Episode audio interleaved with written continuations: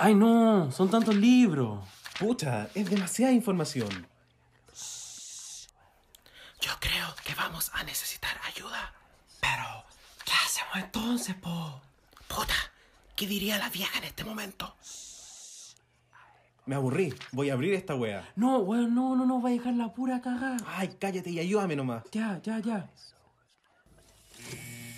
Dale, eso, eso. Eso, ahí, dale, ahí, eso, eso, eso, dale, eso, dale, eso. Ahí, ahí, ahí, ahí, al fin. We made it, bitches. La biblioteca está ¡Abierta! Because reading is what? Llegamos hasta lo más profundo de nuestro programa favorito. En este podcast analizamos RuPaul's Drag Race y resolvemos eternas incógnitas. Para triunfar están las reinas. Pero para estudiarlas estamos nosotros. Soy el Dogo. Y yo el Richie. Y somos Reyes de la Biblioteca.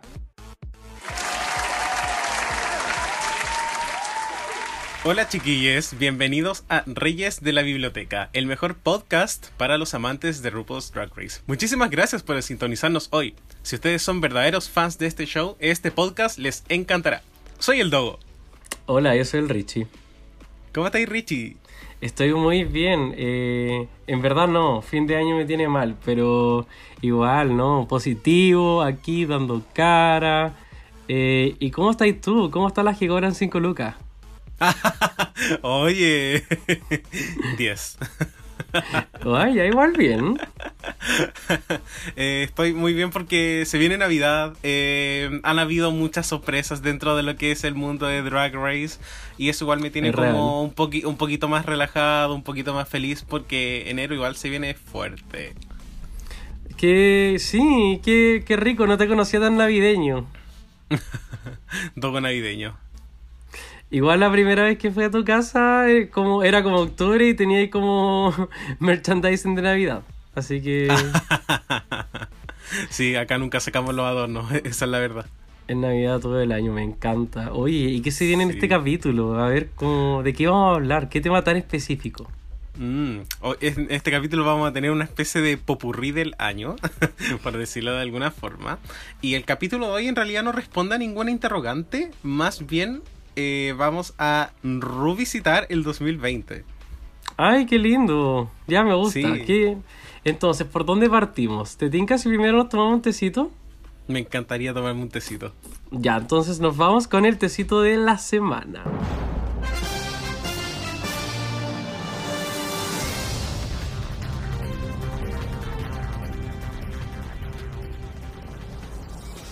Y Richie, tecito de la semana.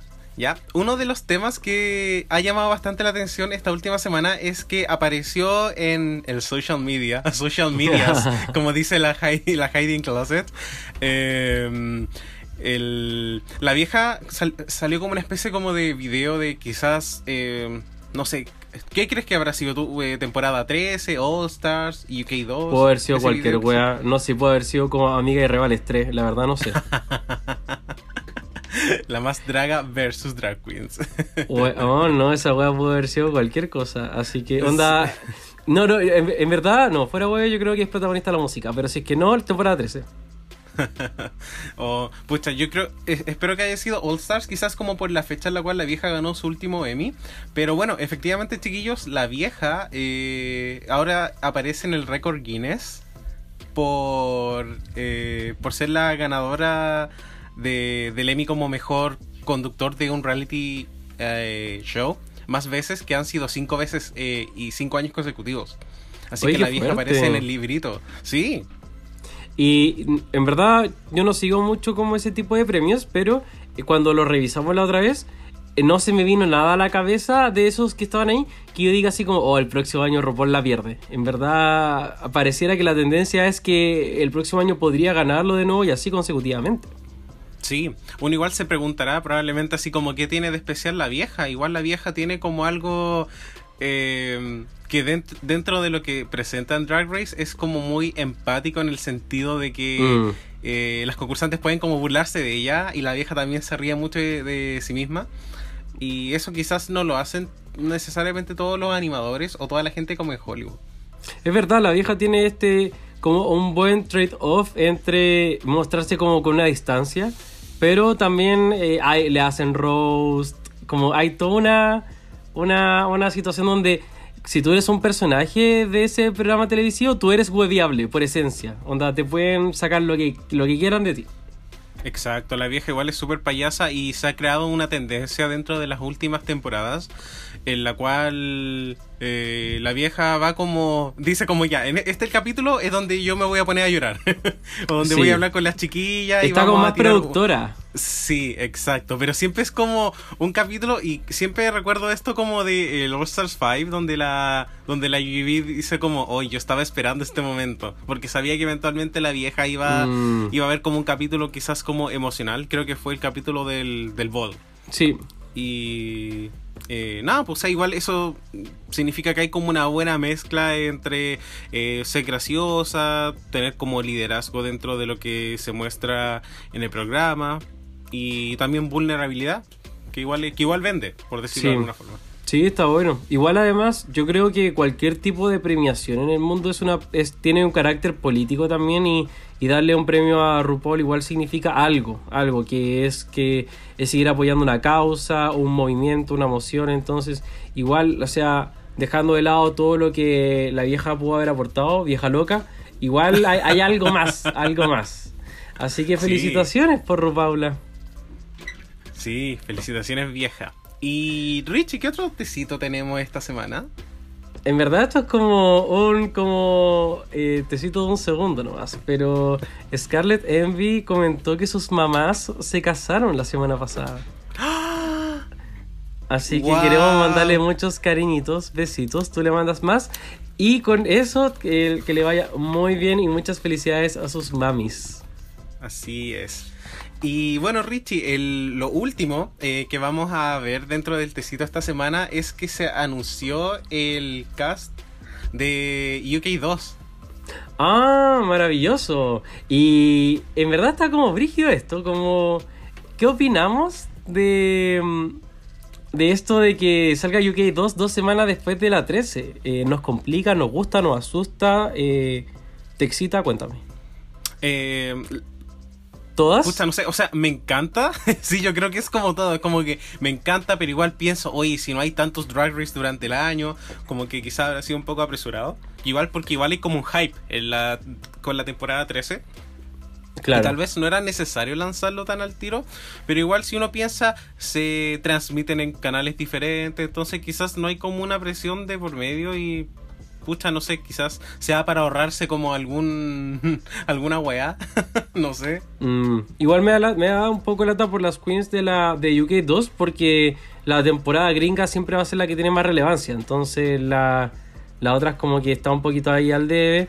Eh, a mí no me complica como fan, pero lo que sí a veces pienso es como, pucha, yo quiero contenido todo el año. Entonces si es que me lo hubiese dado después quizás iba a tener más contenido después. Pero no, uno tiene que agradecer en este país nomás. Sobre todo considerando que esta temporada eh, se empezó a grabar en marzo del año pasado.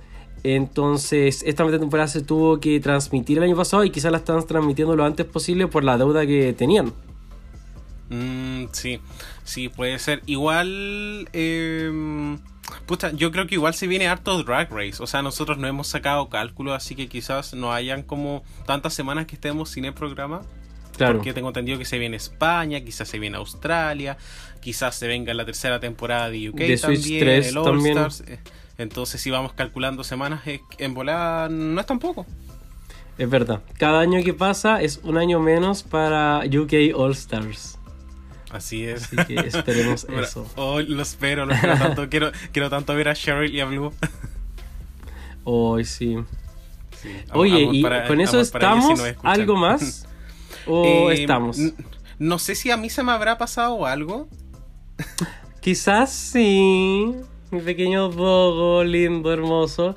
Eh, bueno, también eh, hubo como una especie de premiación. Esto es como un Frac Awards, pero como de un perfil más bajo, que se llama los Huawei Awards, que los hace World of Wonder, por supuesto. Eh, productora de eh, La Paula. Esta premiación estuvo eh, anfitrionada, no sé cómo se dice y no me importa, por Hiding Closet y Vanessa Banji Mateo. Wow, también tuvo carisma. presentaciones estelares de The Frog Destroyers y performance de Emi Perú, Jada Essence Hall, Priyanka y Shea Coulee, las cuatro ganadoras de este año. Como Realeza. podemos ver, todo lo que estoy diciendo es maravilloso, o sea, tremendas performances, las Frog Destroyers, la Bungie, porque es, es como la vieja confiable, y Hiding Closet. O sea, tenemos todo lo que queríamos en la vida. Y esta fue una premiación, una award, donde hicieron, hicieron más categorías que la chucha. Y, La cagó. y bueno, queremos como, no sé, como... Y ellos primero como cosas de la vida en general. Onda, no sé, eh, Francisca García Huidobro pudo haber sido ganadora de algo, porque ellos en verdad nominaban a quien querían. Pero eh, Oh, al final también van orientándose un poquito a, a lo que es eh, como los programas de WoW. Entonces aquí tenemos como un grupo de categorías que son las categorías de belleza o de moda. Y por ejemplo aquí Hiding Closet ganó eh, la categoría de Outstanding TikTok y Nicky Doll ganó la categoría de Outstanding Instagram. Además de Trixie ganar la, categoría- la categoría de Outstanding Palette de paleta. Wow. Oye, algo que me impresiona de esta categoría es que Gigi Good ganó como Outstanding Twitter account. Wow. Y su cuenta es más fome que la chucha. Como Wow. nada, nada, nada como de otro mundo. Entonces, como que, no sé, Outstanding Twitter, quizás, no sé, Bob the Drag Queen y Kimchi. Claro, habrá sido para las que concursaron este año. No sé, igual como que ahora veo las categorías y literal toda la temporada 12, excepto la Shitty Pie, están como nominadas como, literal, crearon como nominaciones. Esta Claro. parece los Frack, parece los Frack Awards. Eh, literal buscamos como nominaciones para colocar a las concursantes. Eh, eh, también está la bueno, el grupo de categorías de como eh, noticias o política. Y aquí eh, Brita ganó Outstanding Instagram. Bueno, claramente igual, ya, eh, es verdad todo lo que uno dice. Eh, aquí quiero hacer un, un paréntesis de a Kamala Harris que ganó un, un Huawei Out- Outstanding Club Back. Donde I'm en- dice. I'm speaking. Esa wea es The Nerve y ella tiene mucho nerve. También tenemos a las categorías de comedia. Y aquí Priyanka ganó Outstanding Twitter, pero en comedia, no en moda. Eh, y eh, ¿quién más? La Miss Cracker ganó Outstanding Instagram, pero también en eh, eh, comedia, perdón. Mm, muy interesante. Me gustó, me gusta como la división de los temas. Sí, está interesante. Ahora tenemos la de música. Bueno, y Lady Gaga ganó un Wowie a Outstanding Album, porque es un álbum gay. Rina Sawayama recibió harto cariñito también eh, por. Outstanding Music Video por XS. ¿Alguno más que te llame la atención, querido Dogo? Eh, las Frog Destroyers ganando como Outstanding New Artist. Eh, Me encanta. como, hoy justo se presentan. no, pero muy bien. Eh, también Yuyuy ganó Outstanding Song. Y Jan ganó Outstanding Musical Performance. Maravilloso. No, qué tierno. Eh, son muchos, así que eh, no sé, vamos a seguir hasta cuando se me dé la gana nomás. Pero aquí dice lifestyle. ¿Qué significará eso? Yo, premios de la vida, es como premios para gente que camina en la calle. Aquí Jackie Cox ganó Outstanding. Y aquí ayúdame, ¿qué significa esto? Thirst, Como- Thirst Trap, ¿será como el trade de la temporada? Algo así. Sí, me tinca que quizás fue como por el video que hizo como bailando WAP. Ah, ya, perfecto. Y, y Dalia Singh ganó al Outstanding OnlyFans Creator, que es como el huevo y que no se le, se le da como una drag queen por las cosas que hace fuera de drag. eh, Nikki Tutorials a Outstanding YouTube. Bravo, maravillosa Eh, reina diva. Eh, y en las categorías de lifestyle también todavía, eh, no sé, ganó Mariah Carey Bowie al mejor libro. Tiene un luego- libro, qué mierda. Sí, su libro se llama The Meaning of Mariah Carey. Wow. Eh, RuPaul ganó un Wowie a Outstanding Television Appearance por Saturday Night Live y no su propio programa.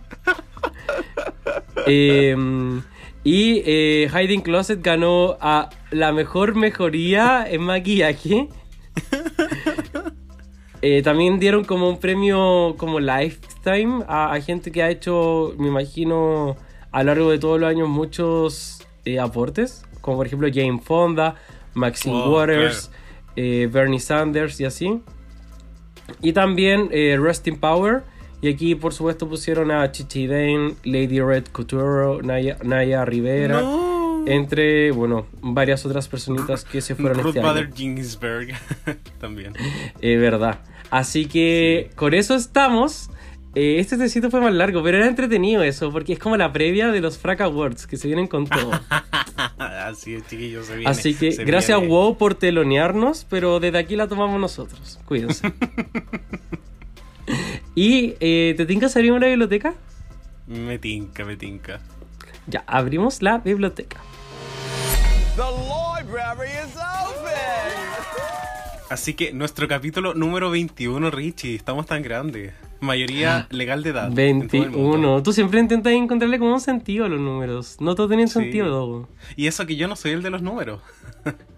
Tú no eres el de los números, efectivamente. Eh, no, tú, puro- tú puro 69, pero filo. Eh. Oye, y este capítulo es como, es como distinto, como, no sé, va a ser como una conversación, eh, vamos a comentar lo que no nos gustó, lo que sí, y, y por qué esta porquería, ¿me podrías explicar tú, por favor? Bueno, eh, yo creo que en un año tan intenso, eh, Drag Race nos vino a salvar. Y creo que lo mínimo que podemos hacer con tanto drama, eh, quizás con, con tanto talento que hubo este año y con tantas cosas interesantes, lo mínimo que podemos hacer, yo Mm. creo, es intentar como destacar lo mejor, también algunas cosas que no nos gustaron tanto y bueno, reírnos un poco de, de- de las desgracias de la vida, yo creo. Es verdad, yo, o sea, entre RuPaul y Taylor Swift ha sido todo mi 2020, así que espero, espero agradecerles también a ambas partes. Y también esto va a ser interesante porque vamos a estar hablando de muchas cosas que salieron antes de que nuestro podcast em- empezara. Era mientras nosotros estábamos siendo como un espermatozoide de podcast, nosotros estábamos planeándolo todo, estábamos en el garage componiendo las canciones, eh, tocando la guitarra y las Sí. temporadas estaban saliendo. Entonces ahora vamos a comentar Sí. qué nos parecieron esto. Cuando Dale. éramos pequeñ- pequeñas bebas en el, en el útero siendo eh, camarones podcasters. Eso, yo ya sabía que iba a ser ingeniero. Yo, yo era un feto ingeniero, lo juro. Sí. y bueno, Richie, yo creo que tenemos que empezar con la primera temporada que tuvimos este año, que fue la temporada 12. Gran temporada. O sea, ¿qué, Qué, qué- qué fuerte podemos decir? eso. ¿Qué, ¿Qué forma de empezar el año? ¿Te imagináis sería la 11 en este año? No. No, no, no, no. A cagarse entonces, yo no podría. Eh, pero Sí. eh, bueno, yo partiría dándole las gracias a la temporada 12 por todo lo que hizo. Eh, y, y un poco, o sea, es como complejo, porque ahora en retrospectiva la encontramos como muy, muy macanúa. Pero bueno, me gustaría partir con el tema evidente del 2020 y RuPaul. Que es todo lo que pasó con, con la Queen que fue como Eh, no sé si podemos decir su nombre, filo, pero Cherry Pie eh, fue como desligada de la temporada. Y fue bastante incómodo al comienzo porque eh, Cherry Pie fue cancelada. no, cancelada no es la palabra correcta, pero fue desvinculada el día en el que salía su capítulo. Cla- gracias. Descalificada en el, el- el día del segundo capítulo de la temporada, donde era el capítulo en el que ya salía. Entonces, fue súper incómodo, fue extremadamente incómodo ver ese capítulo y al otro capítulo, el capítulo que gana. Y dos capítulos después vuelve a ganar. Entonces, el comienzo de, la, de esta temporada es de verdad trágico. Sí. Em, ¿qué- ¿cómo, ¿Cómo lo viviste tú? Eh, fue, fue muy extraño porque, bueno, en el- primer capítulo, como tú dices, fue como súper incómodo. Y después se nota como un cambio de edición como demasiado drástico, además. Ujú. O sea, yo creo que acá como el premio del año es como a mejor, mejor edición, como este, en la temporada se va para los Oscar, de verdad. La cagó. Sí. Qué fuerte. Eh, sí.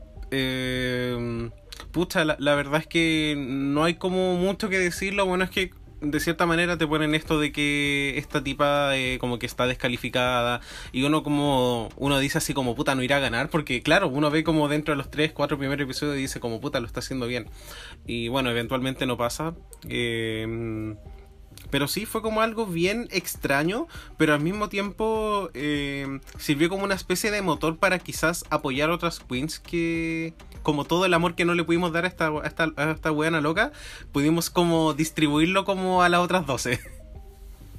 Claro, eh, 11, sin Dalia Sin. Broma, broma, broma. Dalia Sin, ganadora de eh, un Boy a su OnlyFans.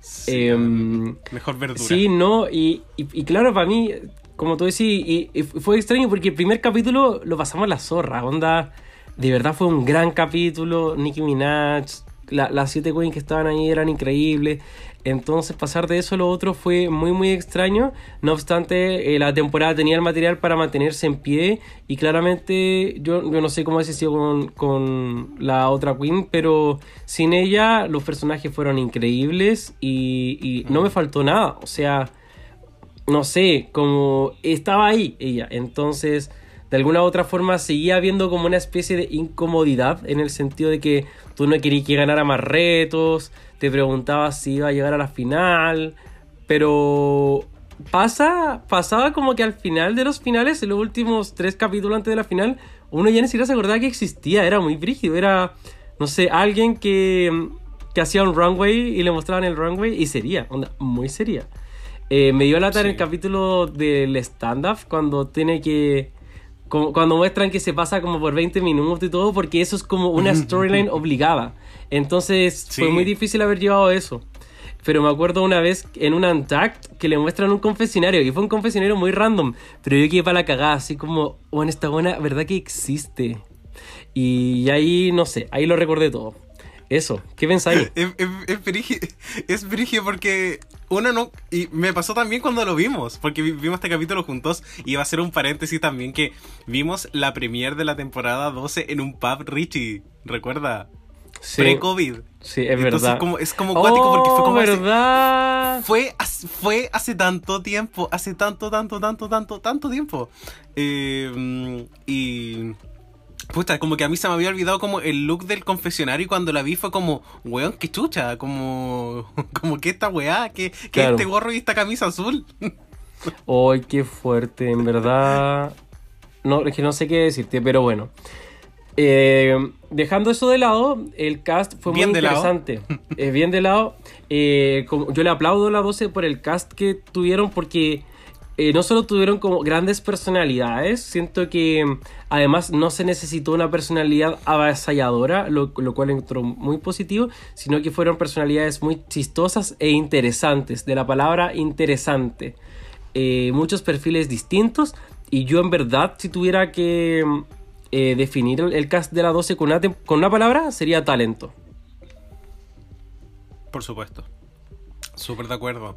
Eh, a mí lo que me pasa con esta temporada en general es que eh, a ratos como que ex- extrañaba un poco el drama, pero cuando la ves como, como en general, como que realmente no hace falta. Y eso habla mucho de lo que tú dices, que simplemente es una temporada que no necesitó drama como para poder salir adelante. Imagínate que cuando uno se ha como encantado, enamorado como de la segunda, la tercera eliminada, Mm, la cago. entonces, Yo eso te a habla como de que cada personaje, y, y no estoy hablando de Dalia, pero eh, cada personaje fue como elegido muy con pinza y de alguna forma como que eh, esto nos permitió como también encariñarnos con todos los personajes de la 12. Hay también eh, aplausos a esta premier doble que hubo, donde uno pudo conocer a las queens sin que ninguna se fuera eliminada. Y ahí ya después, en el momento de la primera eliminación, uno ya tenía una imagen ya mucho más construida de todas las queens. Entonces eh, se iba encariñando, como tú decís. Así es, eh, espero que sea igual tendencia esto de hacer como un capítulo y que le hagan como un pequeño cambio, porque te ayuda como a ver a las queens en otras facetas que no sea simplemente hacer un vestido. Que a pesar de que es un reto que me gusta muchísimo, eh, no permite como quizás mostrar todas las habilidades de las queens. Y, y como tú dices, de los vestidos, ¿qué pensamos de los looks de la temporada 12? ¿Te gustaron no te gustaron? Obviamente siempre hay cosas buenas y cosas malas, porque hay alrededor como de 80 looks en una temporada. Pero dame tu opinión. Eh, bueno, primero que todo, el primer fashion show que se hace en ambas premieres, esto como de look a spring, fall, eh, me encantó. Me encantó porque siento que igual los looks estuvieron como muy a la cabeza. No sé si hubo como un look como malo. De hecho, Mm. eh, Dalia Sin, que la, la hemos como palabreado mucho durante este podcast, eh, igual trajo, trajo, trajo buenos looks. Y lo que me gustó mucho es que las ganadoras de ambas premiers como que literal se comieron como el runway, el lip sync y también como el como el, el reto principal. Entonces igual creo que Sí. es como algo rico porque te ayuda a potenciar como eh, la, las figuras al tiro desde el día uno. Y no solamente tienes eh, dos personas que lo hicieron bien, tienes cuatro. Mm. Sí, de hecho, bueno, ahí tenemos esas cuatro personas que iban a los dos primeros capítulos y esas cuatro personas fueron súper importantes a lo largo de la temporada. Y bueno, después le metí Crystal Method y, y- y ya están como las finalistas en el fondo. Eh, lamentablemente Widow Bondu quedó ahí en el camino, pero eh, que brigio también que eh, las frontrunners fueron frontrunners desde el día 1. Nunca hubo mucha duda de, de quién iba a llegar a la final en ese sentido. Tampoco tengo, tan- tengo tanto problema con ello. Eh, ¿Alguna categoría que te haya encantado, fascinado o algún look que te haya llamado la- mucho la atención? Eh, me encantó la pasarela de las capas. Porque me encantan estos temas que son como tan amplios. Porque capas puede ser como cualquier weá. Puedes, puedes salir vestido hasta de murciélago, de superhéroe. Y también me gustó mucho la pasarela de las viudas. Bueno, técnicamente era como, era como boda negra. Sí. A mí el, el runway púrpura me encanta. Me super hiper mega encanta y el look de Crystal eh, es de mis favoritos de, de la temporada, de la vida, todo. No, no sé, me... No sé, es, es... No sé, lo amo simplemente. Sí, no, y fue como un. También como el, el- el look morado, el reto de makeover, que yo creo que el reto de makeover fue como uno de los más fuertes como de toda la historia. La cagó, en verdad, muy muy fuerte. Eh, o sea, Jackie Cox haciendo lip sync ahí en, en otra temporada, fácil, safe. Fácil, fácil, fácil. Sí, súper fácil. Y también, o sea, y la- siento que las categorías fueron bien interesantes. Me encantó también la idea de Michelle. Creo que las obligó a todas a ser un poco más camp, incluso a aquellas que quizás son más fashion queens, etc. Eh, otra categoría Sí. que me gustó mucho, bueno, fue la de mm, los colores americanos, pero siento que como ya la había visto en la promo, eh, fue un poco repetitivo haber hecho la misma categoría. Es como que ahora en el runway 1 hubiese como colores pasteles, ponte tú, en la 13. Sería como, pucha, amigo, no sé. Pero, Mm. en fin. Eh, de los Sí. Otra- retos. Otra, Ah, pasarela. da- perdón. espera, espera, otra pasarela que se me estaba pasando. Era la pasarela de Tool. De la segunda premiere. Sí. Me gustó Sí, mucho, como pasarela. que siento que ese tema, como que me gustó que el- los dos temas fueran como, ya que habían tenido como el runway show, que fueran como muy enfocados como en un tema simple, porque la de la primera premiere era como Sí. brillos y la de ahora era Tool y me encantó. Fue como igualmente regalado para ambas primeras semanas. Sí, sí. Sí, en verdad, muy muy bueno. Sí, en verdad, y, y creo que las queens, a pesar de que pocas eran como fashion queens, todas tenían, no sé, su contacto, capital social, no sé, pero todas pudieron efectivamente traer como buenos looks a la temporada. Eh, así que, dicho eso, bueno, con respecto a los retos, eh, me llamó mucho la atención como ese primer reto que hubo eh, en las dos primeras semanas, pero ahora en retrospectiva lo amo tanto, tanto, tanto, tanto, porque te da tanta información de las queens que, eh, no sé, el drag on a dime no te puede dar. Entonces ahora super, hiper, mega valoro todo lo que hicieron en los dos primeros capítulos de la 12. Por supuesto, Eh, yo creo que en términos de retos la temporada fue súper fuerte. Si sacas el reto del Wells Worst, eh, Mm. todos los retos fueron como perfectos. O sea, imagínate como el Gays Anatomy, que creo que es como eh, probablemente el reto de actuación más fuerte que ha habido en la historia. Y normalmente es como el, el reto de actuación como que siento que a los fans no les gusta mucho. No, Como que- nada. Yo soy fan y no me gusta por- mucho. Sí, como, o sea, a mí me encanta, pero es como por. No, mm, cállate. No sé, we- wea mía, ¿cachai? Pero entiendo como por qué no le gusta, pero las dos últimas tempo- temporadas, como que Drag Race realmente ha puesto como las coins en hacer como un buen script para el capítulo de, de Claro. actuación. Sí, Y es que claro, notó. es que, y sobre todo si es que veníamos como de, no sé, el Square Friend, el, el de la 10 que era el del Breastboard, después la otra wea de Sex and the City, en verdad uno estaba ya medio enojadito con, con los desafíos de actuación. Eh, pero claro, como tú decís que esa Anatomy es. fue un gran, gran desafío y creo que también las queens pusieron mucho de ellas. Eh, me encanta que a Nicky Doll le dejaron claro que se fue ese capítulo, pero no lo había hecho mal. Y me, me encantó Sí. que se lo dijeran así como, bueno, no lo hiciste mal. Entonces, la Fashion Queen, que todos sabíamos que se iba a ir, se fue, pero no fue como, como la desastrosa culiada, sino que Claro, no, no lo estuvo como al nivel máximo nomás. Sí, igual es cuático porque ese capítulo tuvo seis highs. Seis personas lo Qué hicieron eh, bien. Sí, como en verdad eh, es brigio esto de que RuPaul diga, eh, bueno, ustedes seis increíble y ustedes seis eh, vamos a tener que hablar de ustedes. Eh, pero bueno, es parte de la vida nomás. Eh, Así es. A mí el, el desafío también que me llamó la atención en un sentido positivo es el One Woman Show también, porque creo que es súper fácil a estas alturas tirar como el roast eh, o, o- o el stand-up comedy, pero creo que hacer un One Woman Show fue un twist súper pequeño, pero le dio mucha más libertad a las queens de hacer la weá que ellas quisieran hacer. Por supuesto, y siento que era como la instancia perfecta para que demostraran calidez, porque al final no tiene como una estructura muy clara, no es necesariamente un roast, pero tiene que ser chistoso y sobre todo tiene que ser como muy carismático. Eh, así que no, la verdad a mí me encantó, espero que sea un reto que se siga como incluyendo en algunas temporadas, no en todas porque ya sería como muy monótono, pero realmente me, me gustó muchísimo. Oye, ¿y qué nos gustaría ver y qué no nos gustaría ver? Por ejemplo, yo, pucha, yo sé que el Improv Challenge se, está para quedarse, siempre se va a quedar y, y le gusta el programa, pero creo que creo que yo, yo no quiero ver más Improv Challenge de la forma que lo están haciendo. Esa es, esa es como mi verdad. ¿Y qué me gustaría ver más? Em, me gustaría ver más de como musicales de, de divas de la vida, em, divas pop. Eso me gusta. Sí. ¿A ti? Oye, gr- grande, grande el rusical de Madonna, o sea, Otro desafío donde todas lo hicieron bien. la cagó, la cagó, la cagó, la cagó. ¿Y qué onda? Em, ¿A ti alguna otra idea de los desafíos? Pucha, no sé, a mí como que me encanta el reto del debate presidencial de la forma en que lo hicieron esta temporada, pero entiendo que es algo que no se va a hacer siempre. Eh, Cada cuatro creo años. Sí, cada cuatro años. Eh, con el improv estoy como bastante de acuerdo contigo, me gustan, pero rara vez como que salen bien. Ya como que siento que Mm. le estás exigiendo demasiado a personas que no son como necesariamente ac- actores o actrices. Y pucha, no sé, como que creo que igual algo como con algo un poquito más estructurado podría funcionar mejor, pero eh, dentro de los retos creo que depende mucho como de la imaginación o de la idea que esté eh, detrás.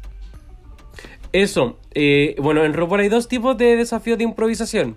Uno que es uno donde es situacional, donde es como, como un sketch, más o menos. Eh, esto tipo, en esta última temporada fue el de Worst Worst, en All Star 5 fue GMC, el, el DDPA de la 11, eh, la 10 fue de Bossy Rossi. Ese. Y ese es el que a mí no me gusta. Pero el otro tipo de improvisación, de improvisación que sí me gusta es cuando está como estructurado, entre comillas, pero también es de improvisación. Eh, este típico eh, improv challenge donde tienen un- que hacer un noticiario o el, el diva worship. Todo esto es, entre comillas, improvisación, al menos según Wikia, pero eh, ocurre que en el fondo ellas saben que en esos 30 segundos tienen que hablar de algo, pero no tienen como el diálogo precisamente. Entonces igual la podrían cagar.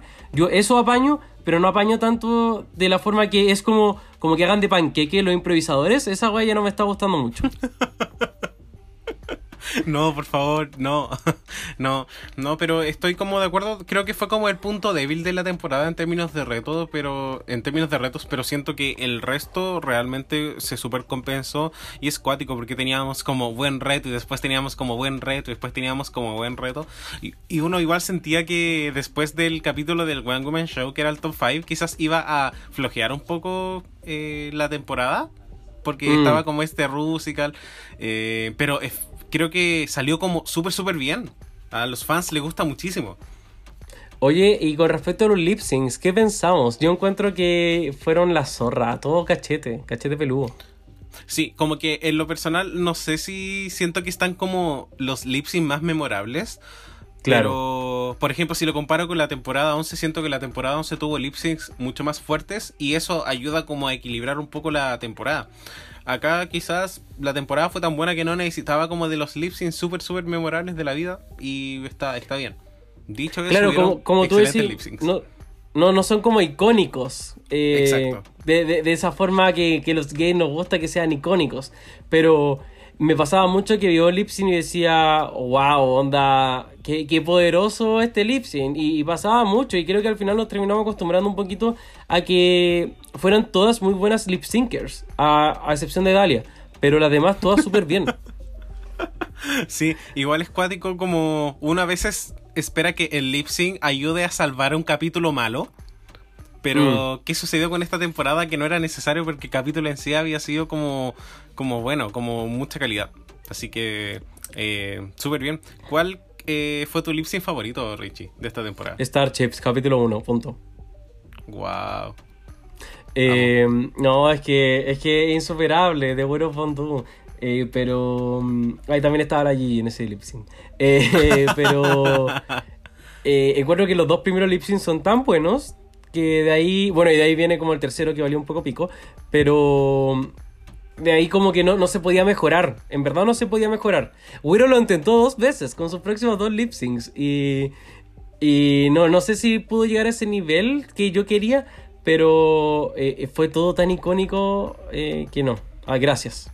Así es, y bueno, lo importante yo creo que es- mostró versatilidad, que es, es lo importante al final en un lip sync. Porque si uno ve como a Guido haciendo lo que hizo en, en el lip sync, que básicamente hizo todo, haberlo hecho dos veces más igual le hubiese sido demasiado. Claro, ¿y tú qué onda? Eh, creo que muchos lip sync me gustan mucho. No, no sé si tengo como un súper, súper favorito. Creo que siempre se me viene a la mente como el de Jan versus Guido, porque siento que fue muy peleado. Y siento que el de Jada versus Heidi eh, me gustó mucho, de verdad. No. Bueno, vamos a ver cuáles logran estar nominados a los Frack Awards 2020. Eh, y bueno, ahora que mencionaste a Jan también, uno de los momentos más icónicos, ahora sí que sí, icónicos de la temporada fue cuando ella no ganó el reto que, que- que esperaba ganar y el otro capítulo decía, no, es que estoy llorando porque la Brita se fue y en verdad estaba llorando porque no había ganado el, el capítulo nomás. Eh, y eso igual fue como un gran momento. Jan, yo creo que desde ese momento logró tener la narrativa para que el público en general eh, la, la- la tomara y, y no la soltara nunca más. Sí, así es. Eh, igual difícil porque no solamente no ganó como un reto que en lo personal yo pensé que iba a ganar. Y yo creo que, la, Sí. que el, el 80% del fandom pensó que iba, que iba, a ganar, que iba a ganar. Sin embargo, eh, puta, la eliminan al otro episodio y como que todo fue tan tan fugaz y acá Mm. bueno también entran como nuestras conversaciones infinitas acerca de las narrativas de que Jan al fin al fin y al cabo no tenía como una narrativa muy fuerte más allá como de ser de New York Claro, Jan fue 100% pensada como una... ¿Cómo le decimos cuando te vaya a la mitad? Como middle, of the Middle pack. of the package. Sí. Ella en verdad es como definición de eso también. Sí, Eh, lata. así que bueno, qué lata, pero esperemos verla en nuestra pantalla pronto. Bueno, a este Sí. paso el O- Star 6 se va a transmitir como en media hora, así que filo. Oye, Richie, eh, algo que también me gustaría mencionar de esta temporada eh, son los jueces invitados. Dale, a ver, ¿qué pensamos? Oye, pero ¿qué, qué, qué pensáis tú? Onda, como la calidad de personajes que tuvo esta temporada. O sea, es que si es que alguien no me gustó, no voy a eh, ocupar mi tiempo en hablar de esa persona, porque tenemos tanto de lo que hablar y me da pena que quizás se nos pase a alguien, pero partiendo con Nicki Minaj, que uno pensaría, bueno, siendo la, la como la rapera más reconocida de, de la, del último milenio, eh, que podría ser como fría o quizás estar actuando como para la cámara, no sé, cualquier cosa, pero se siente tan genuina, tan rico que esté ahí. Yo en verdad quedé fascinado, encariñado. Bueno, y además de que, o sea, Nicki Minaj se merece la vida de por sí. O sea, no, yo, yo un paso más y soy Barbs. Eh, pero no, gracias, gracias Nicki, te pasaste. Claro, y no, y ponerla como a juzgar un episodio donde las queens tenían que rapear, o sea, súper, súper bien. Y ojalá, ojalá que sigan haciendo como esta línea de retos en las cuales las queens tienen que hacer algo parecido a lo que hizo como el, el, el juez invitado, que creo que es Claro, como de la- la idea. hecho, creo que lo habíamos hablado en algún momento en el capítulo de la primera temporada, pero ahí eh, los jueces sí estaban un poco direccionados a el desafío en sí y no era así como eh, oye, actriz, ¿qué te pareció, eh, no sé, el makeover de esta persona, sino que era algo un poco más eh, consensuado? Eh, bueno, y, y hay, hay varios jueces, o sea, tenemos la Whoopi, también que fue, fue también muy, muy de piel. Sí, AOC. Ellos sí, o sea, y ella, a ella le gusta el programa, pues bueno, entonces no fue solamente que hubiesen traído, no sé, a la a una política cualquiera, iba a decir una- un nombre, pero era un nombre una facha, así que me arrepentí mejor. Eh, eh, ya, pero no sé, una, una Carol Cariola, ponte tú, no, no era tan como llegar y traerla, sino que eh, era como que a la Carol Cariola le gustaba la weá, ¿cachai? Ella, ella se ponía maquillaje y peluca. Así que qué rico igual. Sí, Eh, oye, a mí me gustó mucho el snatching con los invitados de Mean Girls. También estuvo en. eh, Ay, no, maravilloso. Y ellos estaban muy contentos. Como, o sea, Sí. me imagino que eran fans, pero ellos estaban como alegres de estar ahí. Sí, uno no de me acuerdo cómo se llama. Ah, dale. Uno de mis momentos favoritos es cuando están haciendo este lip sync con, con la nieve de Let It Go. Y uno de estos weones como que abre la lengua No. para comerse la nieve. Lo encontré muy tierno. Hoy, en verdad los amo. Y qué bacán que hayan estado como los dos juntos. Sí. Em, bueno, también está. eh, ¿Cómo se llama? El Jeff. No, no me acuerdo su apellido. Jeff Gold- Goldburn. Sí. Goldburn, que se nos Sí. puso a llorar. sí, Uno lo veía ahí muy- todo, y- todo macho recio. Sí, y- que lo hizo muy bien todavía también en el reto. Sí, que lo hizo muy bien como eh, mediador en el, en el Choices. Eso, como que él me demostró en un capítulo toda la, la versatilidad que yo necesito. Yo no sé en qué trabaja él, qué hace, pero yo lo quiero seguir viendo. Hace todo. Y también la otra persona que estaba eh, animando el Choices, que no recuerdo su nombre, pero que también como... Siento que fueron como personas como que fueron como a, a hacer su pega, pero también como a pasarlo bien. Porque igual como que Sí. se reían, como que exageraban. Y fue un... no sé, 100%. creo que el, Choi- el Choices fue como uno de mis capítulos favoritos, eh, a excepción de la eliminación, pero eh, como muy buen nivel en general. Mm. Sí, eh, se nos está escapando, escapando alguien más que sea icónico. Bueno, también está señorita Robin. Eh, Sí, yo la amo tanto, pero fue cualquier cosita. sí, por eso siempre- le iba a decir, porque tú no lo dijiste. La Es que- Robinciana. Es que, siento que la Robin no me dio lo que yo pensaba que me iba a dar, pero después pensé que igual era como piolita, entonces como que iba a ser. O sea, fue como muy dulce. Solamente eso. Sí, es verdad. Estoy seguro que se nos va a escapar alguien, Eh, siempre, pero filo. Sí, Nor- Normani. Eh, she's fighting, eso es todo lo que Sí, recuerdo. es lo único, es lo único que recuerdo como She's fighting. Ya, pero sí, bien.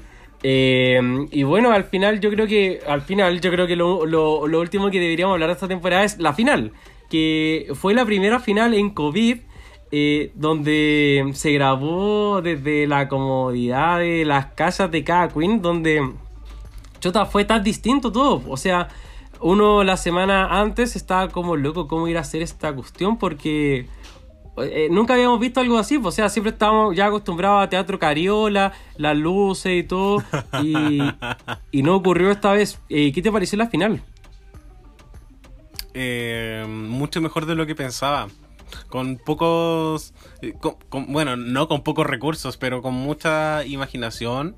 Igual lograron como darnos el sentido de una final como de una final real.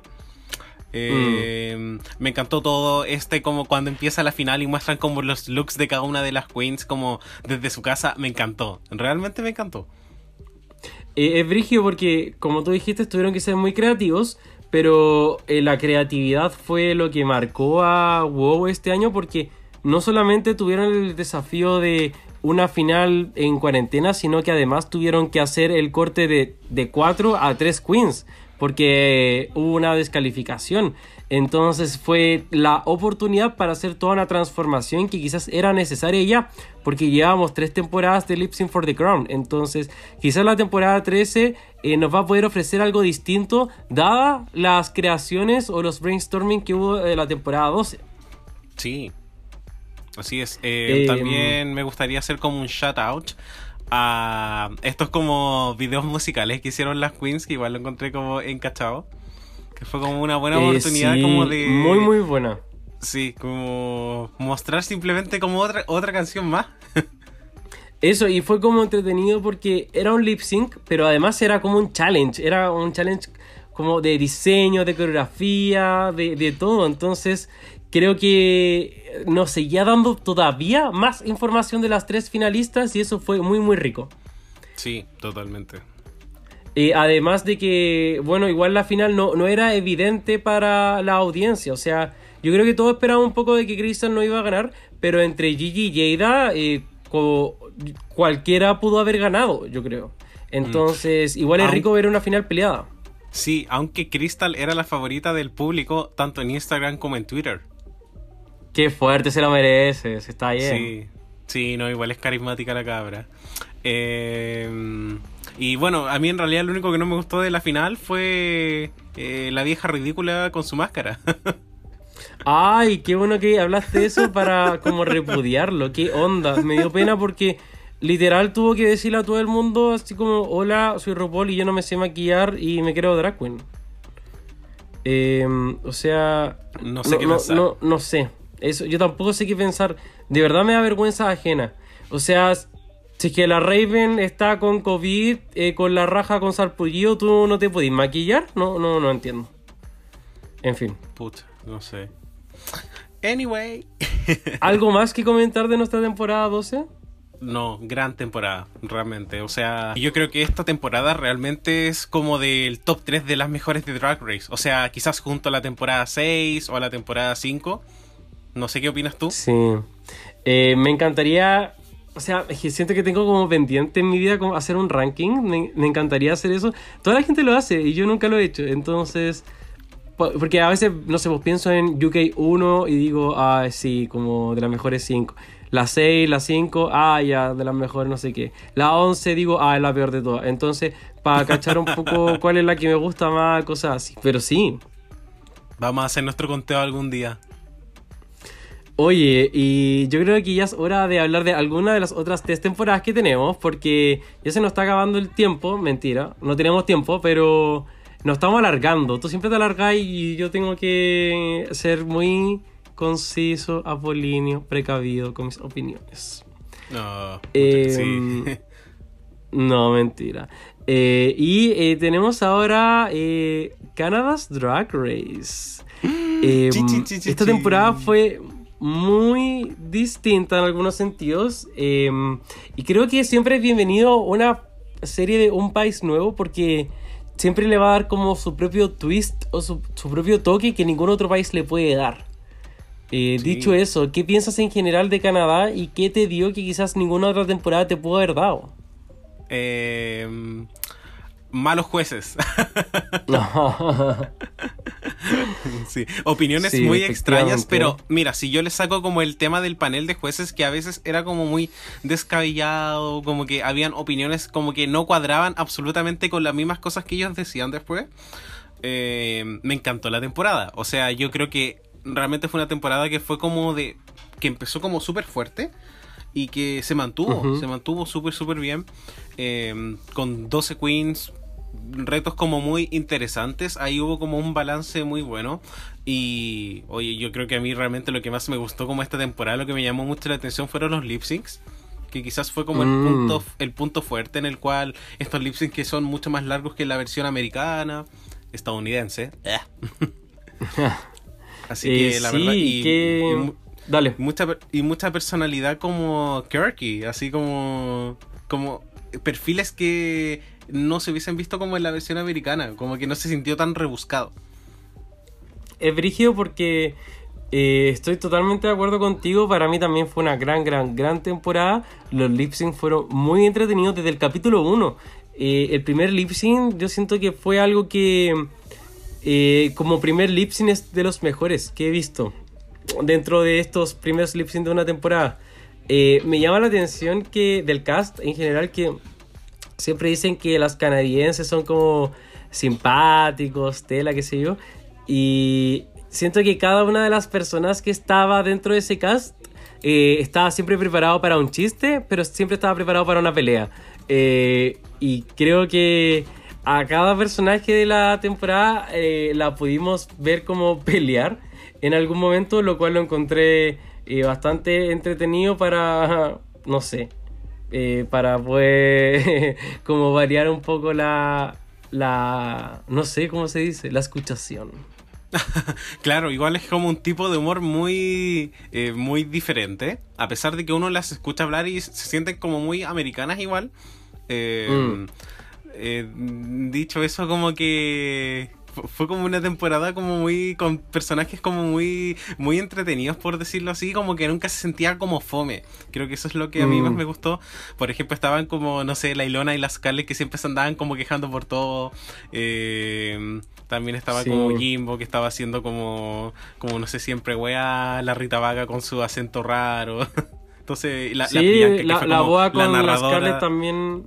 La boda con la Scarlett también tuvieron como una rivalidad ahí. Eh, en verdad, todas tuvieron como algo súper entretenido que ofrecer. Incluso la. Bueno, Kain fue una villana por dos capítulos también. Eh, todas bueno. tuvieron en verdad algo que ofrecer, como su propia storyline. Sí, sí, eh, y no sé, creo que realmente como en general me gustó mucho, mucho la, la temporada. ¿Alguna, ¿Algún personaje de este cast que sienta que sea como icónico? Eh, mi personaje favorito es Lemon. Eh, muy, muy Lemon, de verdad. Eh, yo amo Lemon. Eh, a la gente le gusta mucho Jimbo y a mí también me gusta, pero me gusta nomás. Y, y bueno, yo- tú sabes que yo siempre soy muy team underdog en el sentido de que si es que todo el mundo está como odiando a alguien, yo amo a esa persona, no sé por qué, tengo un trauma, no sé, no sé. Onda, bueno, es que después vamos a llegar al Star 5. Eh, pero Ilona Burley, yo era, yo siempre, siempre, Team Ilona del fin hasta el fin. Me encantó todo lo que hizo, lo que no hizo, sus runways, eh, sus lip syncs. Yo, para mí fue como esta lip syncer inesperada de la temporada que hacía buenos lip syncs, que no me la esperé así. Así que, y le doy muchas gracias porque personalidad no le faltaba. Así es, imagínate que Ilona estaba como rumoreada para irse eliminada tercera en muchas como Wow. fuentes y quedó sexto lugar, o sea, so- sobre gente que Sí. quizás uno hubiese esperado que se hubiese quedado más tiempo. Onda, yo pensé que el lip sync entre Ilona y Boa se iba a ir, se iba a ir Ilona. Claro, como en este momento, antes de empezar el lip sync, donde uno dice así como ya, ¿quién tiene mejor tabla? ¿Quién se queda? Pero no, Ilona dio vuelta a la situación. Sí, igual fue como rico. Y. Puta, ¿Y tú? eh, a mí me, me pasa como lo mismo que realmente como que me gustaba mucho Ilona porque tenía como esta calidad así como de Survivor. Así como, eh, pucha, no he hecho como nada nada necesariamente excelente la La temporada. So- sobre todo su, su reto del, del Survivor. Bueno, no, no, esa weá fue Raskelion. sí. Eh, pero aparte, Ilona me gustaba mucho Lemon y Jimbo. Como que, como que Lemon, o sea, bueno, Priyanka me gustaba mucho, pero como, pero no como, como personalidad como para envolver la temporada en sí, pero no como en particular. Pero Jimbo tenía cosas muy graciosas y Lemon, no sé, la encuentro como muy especial, a pesar de que siento que su drag a veces eh, pudiese ser muy genérico. Ella como personalidad Mm. la encontré como muy, como hipnotizante de alguna forma. ¿Qué onda Lemon? Porque, claro, como tú dices, desde quizás lo visual, uno no, no le, no la encuentra como. No sé, uno. No sé, no, no, no dice así como el track de Lemon es así, dos puntos. Pero tiene algo, para mí en verdad tiene algo, que es este. No sé si es como este encanto de, de teenager, pero una persona que dice lo que, lo que se lo. No, no es como que diga lo que piensa, porque no es conflictiva, pero es una persona que dice la palabra que su cerebro acaba de construir y no va a pensar lo que está diciendo simplemente. Y, Claro, es que lo- yo creo que ella, ella realmente es un limón, como que su personalidad es como muy fresca, como, Sí. No, pero como también dulce.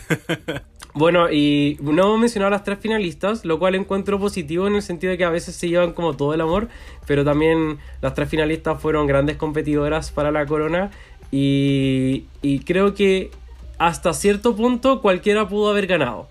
Eh, así que eh, felicitaciones a las tres por existir también y, y nada, como esperemos verla alguna vez pronto.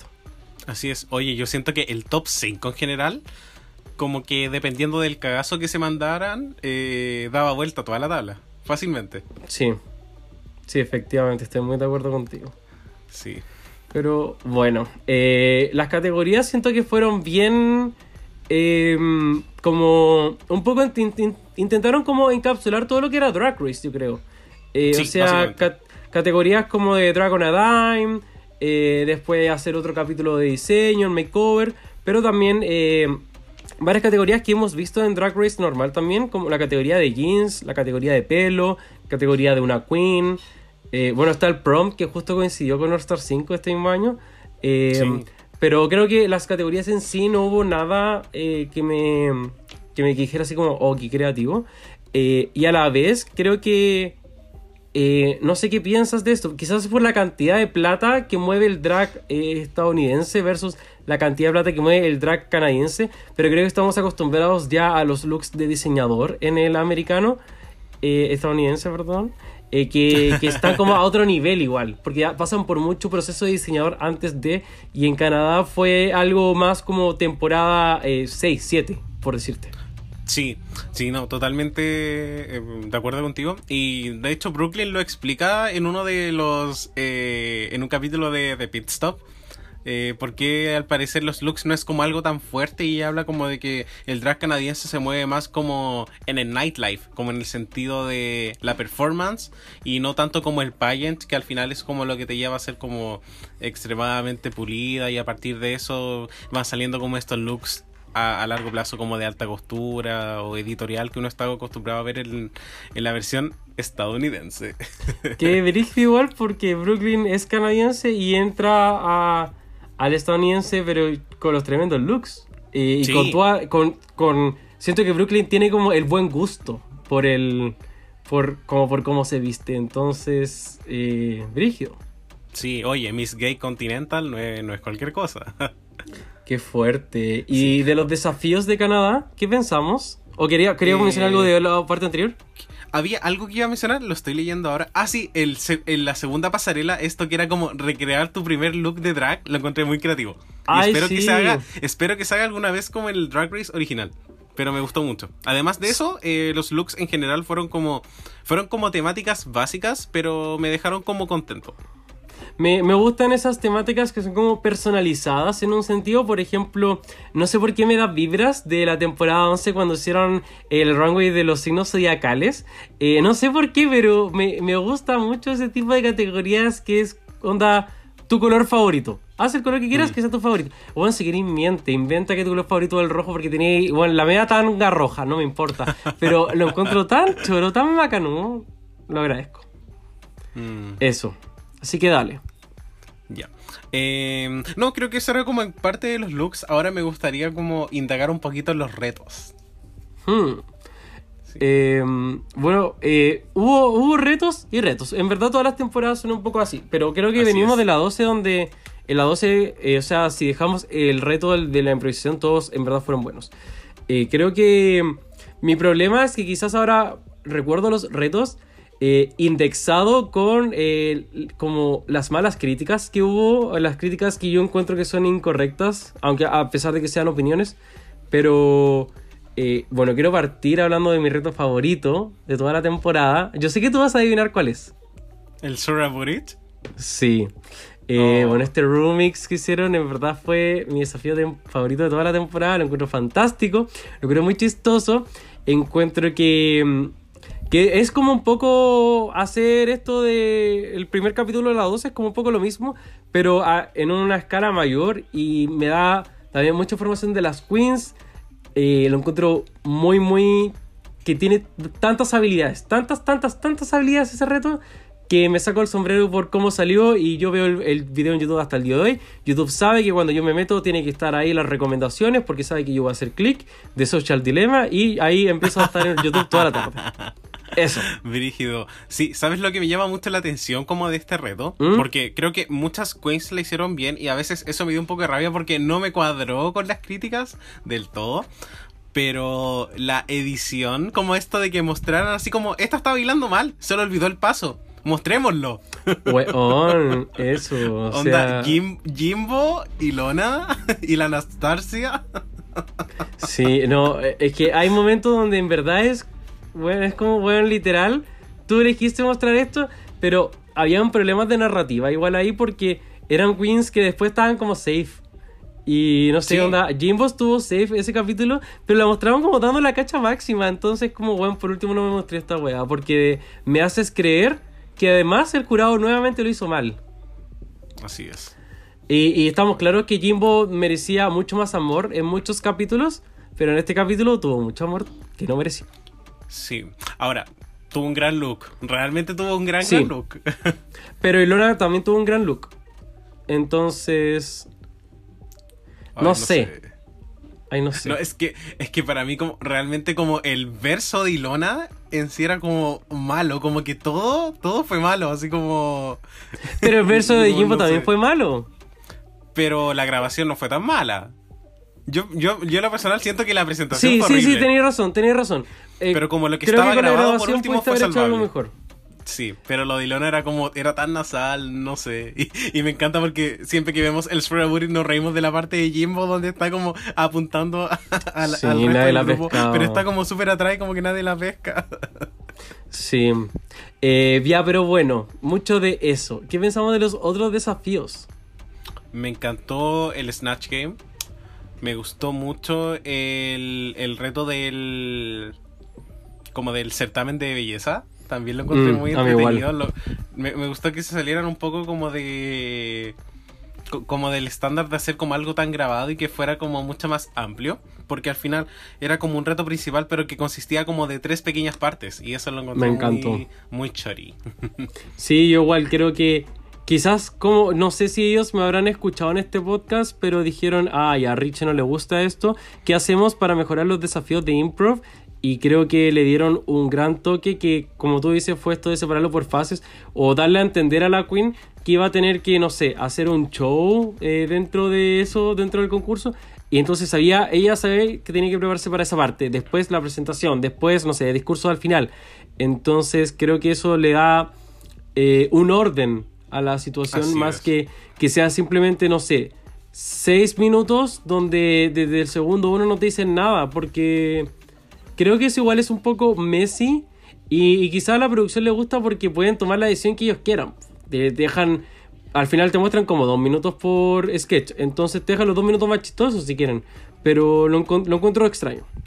Sí, no, no, tienes razón. A mí me gustó muchísimo que fuera más estructurado. Espero que la versión estadounidense aprenda un poco de esto porque a ti también te da como más claridad como televidente de qué está sucediendo. Por ejemplo, cuando pienso en el improv del, del top 8 de la temporada 11. Hubo gente que lo hizo como espectacular, ¿cachai? Pero igual significa que en tu mente tienes que tener como algo muy construido o que simplemente eres muy seca. Pero ¿qué pasa cuando, eres, cuando lo haces mal? Como que realmente Mm. es como train wreck. Entonces, la cago que sí. yo creo que va un poco como por lo que dices tú. Básicamente un reto que permite así como, oye, no fuiste chistoso, así como te va ahí. Ay, pero yo pensé que lo había hecho súper bien. como que realmente pueden jugar con lo que ellos quieran. De hecho, o sea, pucha, vamos a hablar de All Star 5 de ahí, pero en All Star 5 eh, todas como que creían que India y Mayhem iban a ser top 2 y al final fueron bottom 2. Wow, qué brígido. Así que, bueno, en fin.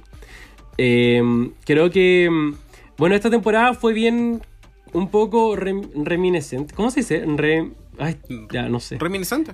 reminiscente de, de las primeras temporadas, pero juntándolo con un poco de las últimas temporadas. Creo que eh, me hablo, hablo de la versión estadounidense. Eh, porque había mucho de diseño, eh, algo que se está perdiendo en las últimas temporadas gringas. Y, creo que fue como una buena primera temporada en ese sentido. eh, en el sentido de que pudieron como mostrar harto también de lo que es la creación de trajes. eh, con los desafíos. Y este desafío también que fue grupal. eh, también fue bien interesante. Y eso eh, fue algo que nunca se había hecho en, la gringa. Que, me dio algo nuevo en la vida. Mm, así es. Oye, eh, pasando también a otro tema que quizás no lo íbamos a mencionar, pero a mí me gustaron mucho los mini retos de, de Mm. Drag Race Canada. Por ejemplo, el reto de los títeres lo encontré. Bueno, no sé si como el reto en sí, porque se ha hecho antes, pero la, eh, fue muy chistoso. Me reí Sí. mucho, mucho, mucho con el reto de los títeres. La ejecución. También, sí, también me reí mucho con el. Con El de la vidente. Sí, el de las videntes el, bueno. el reading también. El rey estuvo bueno. Lemon haciendo lo suyo. Oye, es que yo siempre voy a recordar así como a Lemon diciéndole a Priyanka, The only thing you're fucking is stupid. Esa weá, o sea, yo, yo no entiendo siempre los reads porque soy chileno. Pero entender esa weá y reírme con, como con Lemon fue fantástico. Saludos, Lemon. Sí, pobre Priyanka, ahí quedó. Sí. No, en verdad eso fue muy entretenido y creo que es porque, bueno, una vez más, eh, son personalidades eh, televisivamente atractivas. Entonces, se agradece. Mm, exacto. Eh, otra cosa que también habíamos mencionado anteriormente y que creo que fue como quizás el punto fuerte de Canada's Drag Race fueron los lip syncs. Wow. ¿Cuál fue tu favorito? Eh, me gust los dos que tuvo Priyanka me encantaron. Mm, Realmente los dos, como que los encuentro muy, muy chistosos. También me gustó muchísimo el primer lip sync. Imagínate, primer lip sync. wow. Un Eh, lip sync sí, que en lo igual. personal, en lo personal yo pensé que Lemon perdió. Sin embargo, me alegro mucho de que hayan tomado como la decisión de dejarla. Probablemente porque tenía mejores looks que la otra. Sí, había como algo ahí en edición, pero. eh, o sea, yo también me acuerdo que cuando yo lo vi, yo no, yo no me había encariñado con nadie todavía, entonces yo decía como, weón, se iba a haber quedado Juicebox, qué onda. Pero claramente, ahora, no sé, me muerdo un poquito la lengua porque me hubiese perdido todo lo que era Lemon. Y, y eso también nos habla de todas las primeras eliminadas que pudimos haber amado, super amado, si hubiesen quedado sextas, no sé. Entonces, recordar que hay tanto que no conocemos de las early outs que deberíamos como investigar un poquito. Así es. Chi, chi, chi, chi, chin. Mish. ¿Cuál es- Oye, Richie, ¿y cuál fue el lip sync que a ti más te gustó? Ay, em, sé que el de Priyanka con Kiara es como objetivamente el mejor, quizás. Eh, Pero creo que mis favoritos son los de Ilona. Em, no sé por qué. Pero, o sea, Ilona tiene uno con eh, Priyanka igual, pero me gustó mucho el que hizo contra Boa, porque creo que dio, no sé, como un encanto. La encontré como encantadora. Y, y bueno, con eh, Tainomi da un poco la otra cara de la moneda. Y, y me dio como harta variedad. Así que agradezco esos dos lip syncs. Eh, el de Lemon igual lo encuentro bueno. El de Lemon contra Jimbo, perdón. Pero. Ah, contra, ¿Contra Rita, Rita? Pero. pero como que me da pena. Entonces no lo quiero recordar. Mm, pucha, sí. Eh, también me gusta mucho el de, como dijiste, el de Boa contra... El, el- Ilona contra Boa, porque no pensé que Ilona tuviera como ese repertorio y ese como apil, que es como puedes hacer un lip sync como quedándote en el mismo lugar y dándolo todo. Mm, qué fuerte, eso- sí. sí. Y eso también habla mucho como de la variedad de canciones que tuvo eh, que tuvo Drag Race Canada, que siento que igual estuvo como bien equilibrada. Estaban Mm. las canciones potentes, los clásicos, estaban las canciones como retro, como la de la final. Entonces creo que fue como una, una variedad de canciones como muy muy rica. Sí. Oye, ¿algo más que te gustaría mencionar de Canadá antes de pasar? Eh, no, creo que ya lo mencionamos como que el, el Riga Morris que hubo con respecto a algunas decisiones que eran un poco Mm. contradictorias, pero pucha, esperemos que eso cambie eh, la próxima temporada. Solo eso. Eh, sí, comparto lo del Ruga Morris. Quizás también me gustaría. en- encuentro muy creativo, muy, muy creativo esto que hicieron de que el juez, eh, el- eh, como el juez invitado, fuera quien abriera y que fuera como RuPaul por un día. No sé, esta era como Kitsania.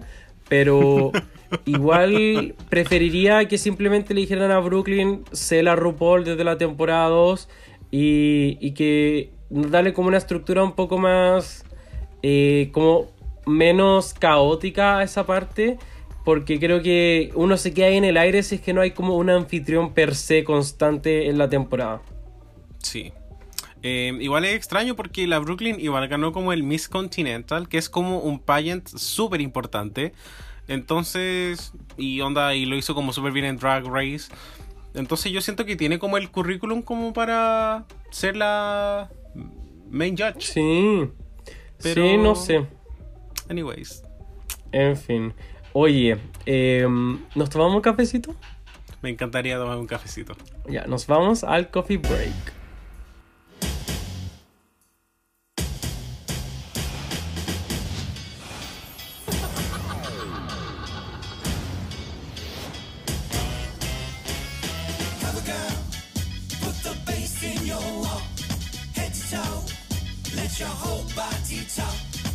Así que Richie, en nuestro coffee break tenemos un favorito de la Puebla.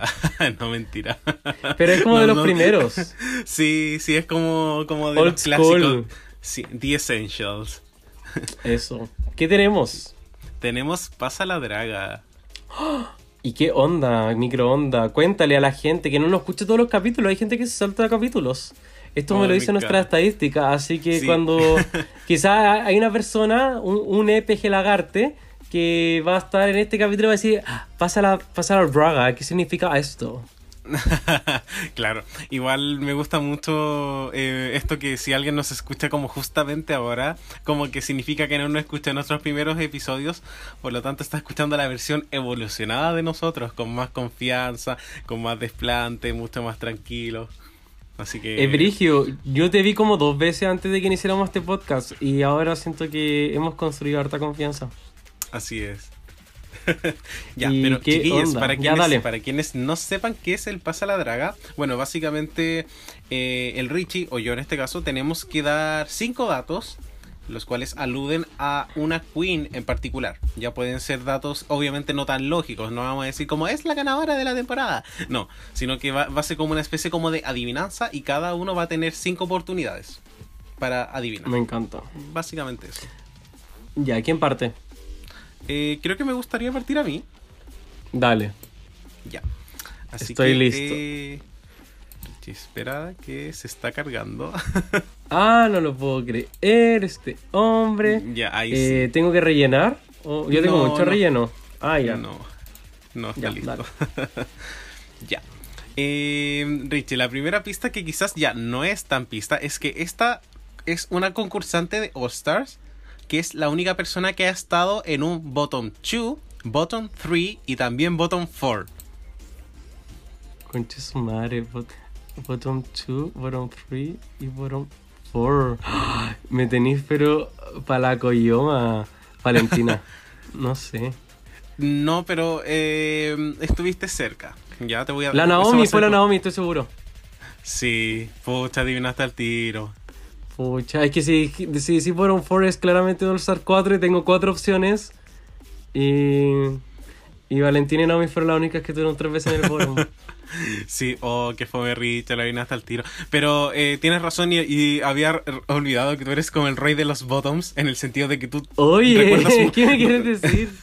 es que tú recuerdas mucho como en qué cuántas personas hubieron como eh, cuánto de cuántos fue el bottom en cada capítulo de All Stars, como en todas las temporadas. Como que sé con eso, yo no me acuerdo siempre. Como que nos viene a mi mente de inmediato. Dos tenéis la media memoria, no me voy. Tú también, y hashtag powerbottom.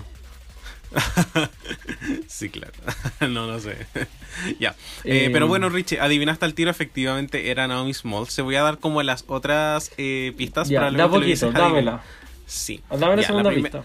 Ya, la primera es que esta es una de las pocas concursantes en haber sido casteada en Drag Race en su primera audición. Ya.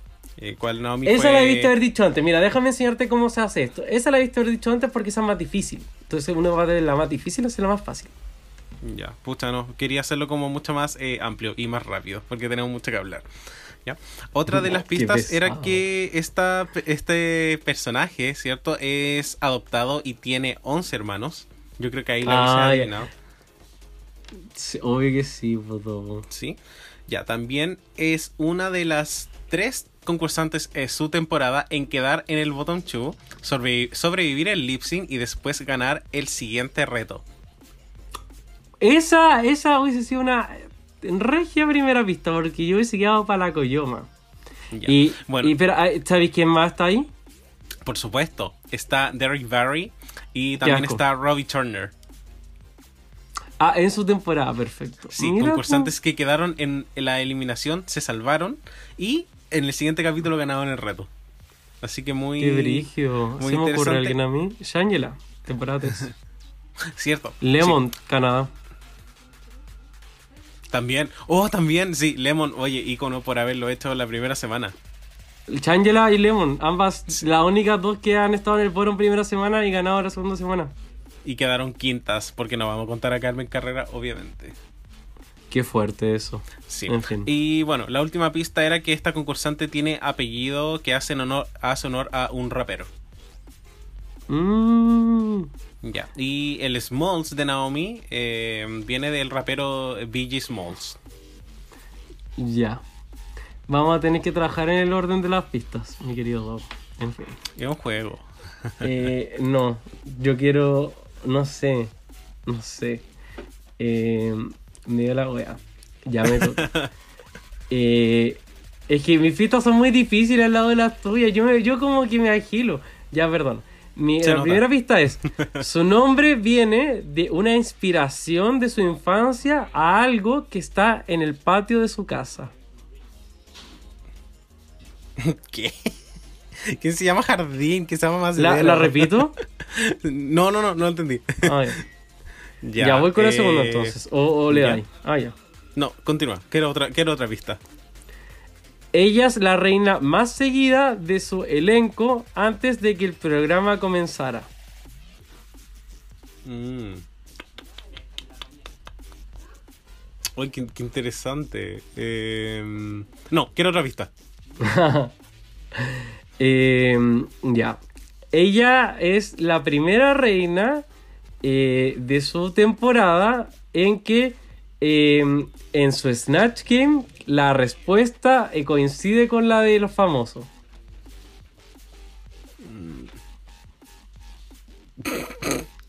Ya, Ya, es que mis- eso mis pistas son ya, muy sí, rebuscadas. Sí, sí, está muy rebuscado. Pero voy a decir un nombre. Eh, Pearl.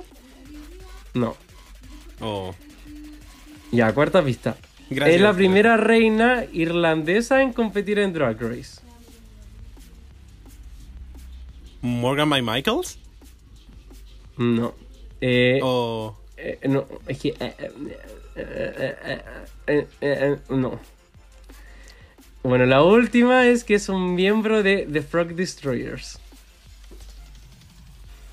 Ay, era Blue. Era Blue. Porque es que en algún momento dijiste como irlandesa y pensé al tiro en Blue, pero como que a veces se me olvida que hablamos como de cualquier temporada. Es que, como que de hecho, una vez tú hiciste Divina de Campo y yo dije lo mismo, así como hoy se me olvida que hacemos cualquier temporada y todo así como sí, pues, weón. Así que quise, quise devolverte el, el favor. Oh, picadito, muy lindo. No, yo, ¿cómo estás picado? Yo gané. Bueno, tú también ganaste. Sí. Gané la vergüenza del público. No, no, dos, los dos lo hicimos muy bien. Mm, sí, claro. Ya, pero no Eh, importa, porque es un juego. Ya, bueno, ya, filo. Eh, ya, hoy como que. ¿tú, ¿Tú creéis como que te vas a meter a Wikipedia y una cola como que no hizo la tabla de, de del coffee break? Y así Oye, como, no- win, win, win, win, bottom, Me, me me parece una vergüenza que, no- que nosotros no nos hayamos hecho una tabla. la cagó. No, porque si no se pondría competitiva la cosa y, y ya sin tabla ya es competitivo para mí, imagínate. Así que no quiero más. Ya. Oye, ya, eh, vamos a volver a la conversación. Así que, Richie. Este es como mi catchphrase, me encanta. Así que Eh, Sí. Em, ya revisamos temporada 12, Canada's Drag Race, y ahora nos vamos con All Stars 5, que lo estábamos esperando hace mucho, mucho, mucho tiempo. Es palo, yo, yo en verdad como... Yo nunca creo que he estado como tan expectante una temporada como All Star 5, pero en el sentido de que, mm, bueno, claramente All Star 5 no es mi temporada favorita, eh, eso está muy claro, pero siempre estoy muy expectante por All Stars porque ya conozco a las concursantes, entonces para la 13 obviamente estoy contento y todo, pero eh, es la 13, ¿cachai? No, no sé quién me va a traer, pero eh, los rumores, uno- sabe quién va a All Stars muchos meses de antes. Y en All Stars 4, por ejemplo, la temporada se grabó y como 5 meses después se estaba estrenando. Pero con All Stars se estrenó, All Stars 5 se estrenó un año después. Entonces yo ya estaba, pero verde, verde, verde por verlas competir. Eh, así que eso, ¿cómo fue para ti? Em, creo que me gustaría hablar primero del cast, porque creo que la razón por la cual nosotros estábamos tan emocionados era porque se rumoreaba de que estas 10 participantes, que eran muy variadas, por decirlo de alguna forma, como que no había Mm, mucha relación sí. entre ellas. Y uno, no sé, pues ya se imaginaba viendo temporadas anteriores que, no sé, pues en el All-Stars 4 tienes a Trinity con Valentina, la Tris con Manila, Claro. eh, All-Stars 3 y All-Stars All-Stars 2, como para qué hablar. Entonces, Al final lo que tenemos acá es como dinámicas que no sabíamos cómo iban a funcionar y yo creo que lamentablemente no funcionaron mucho. ¿Ya? Sí. Pero dicho eso, como antes de la premiere, o incluso como durante el primer capítulo, como que All Stars 5 fue como espectacular. Como que me dio todo lo que yo necesitaba. Después del segundo capítulo, algo pasó, pero eh, hablaremos después de eso. Sí, estoy de acuerdo. O sea, el cast. eh, bueno, creo que para muchas personas fue un poco como lackluster. Creo que es una palabra que se ha ocupado como en, en los fans tóxicos. eh, en el sentido de que eh, quedaba como ahí al debe. Sí, creo que había una desconexión porque, si bien eh, ya sabemos que las queens todas tienen, son muy talentosas, pero en el formato Drag Race había una desconexión en el sentido de que algunas se sabía que lo iba a hacer mejor en el formato Drag Race y sabíamos que otras lo iban a hacer peor. No obstante, igual estaba como esta cierta duda porque pues como Mariah, India, eh, Alexis, Onjaina, hace muchos años no estaban en el formato. Entonces uno pensaba, ya, pero igual han pasado años, quizá en estos años pasó algo que, que les va a permitir eh, como superarse. Eh, no obstante, creo que no fue tan así. Y, y se quedaron atrás en ese... No, no sé si, no sé si es porque ahora el programa ha cambiado tanto que les acomodó más a las queens más nuevas, pero, pero bueno, uno ve entrar a Shea Coulee, Miss Cracker eh, y a Yuyubi y uno sabe que las tres son las finalistas y es lo que termina ocurriendo, lo que le da una Sí. sensación muy anticlimática a la temporada. Sí, de hecho nosotros alguna vez conversamos esto, que esto fue como una teoría tuya, como que al final este episodio como del el- como del comeback no es necesario porque el top 5 es como el top 5 que se esperaba. Sí, estoy de acuerdo con lo que yo dije. eh, en el sentido de que, claro, o sea, yo, yo creo que la producción sí había planificado originalmente un, un comeback como cualquier otra temporada.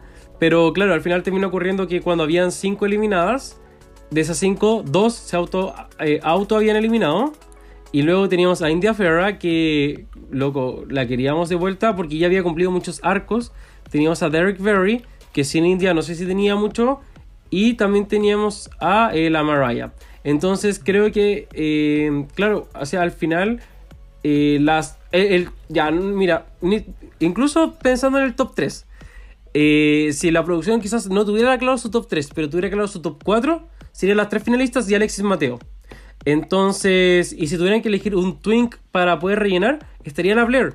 Entonces creo que el top 5 era justamente el top 5 que ellos tenían en mente.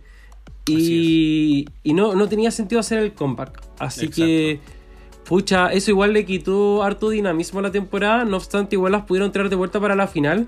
Y creo que eso es algo eh, que All Stars 5 tuvo como positivo, que es traer las queens eliminadas para la final. Creo que en All Stars 4 eh, hubiese sido bien rico traerlas de vuelta. eh, que Manila pudiese haber hablado con Naomi, así como, bueno, ¿por qué me eliminaste? Creo que eh, tuvimos como tenemos como ese momento pendiente nosotros en nuestra vida. Pero en All Star 5 ocurrieron todos esos cierres de temporada, lo que fue muy satisfactorio también.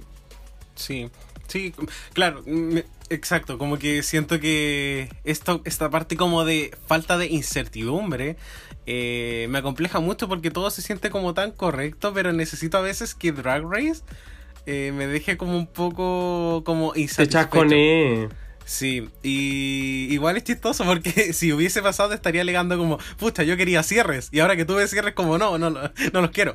Claro. Sí, estoy de acuerdo, pero pucha. eh, lo hablamos en un capítulo. Uno de los primeros capítulos fue como que tiene un cast icónico, algo así.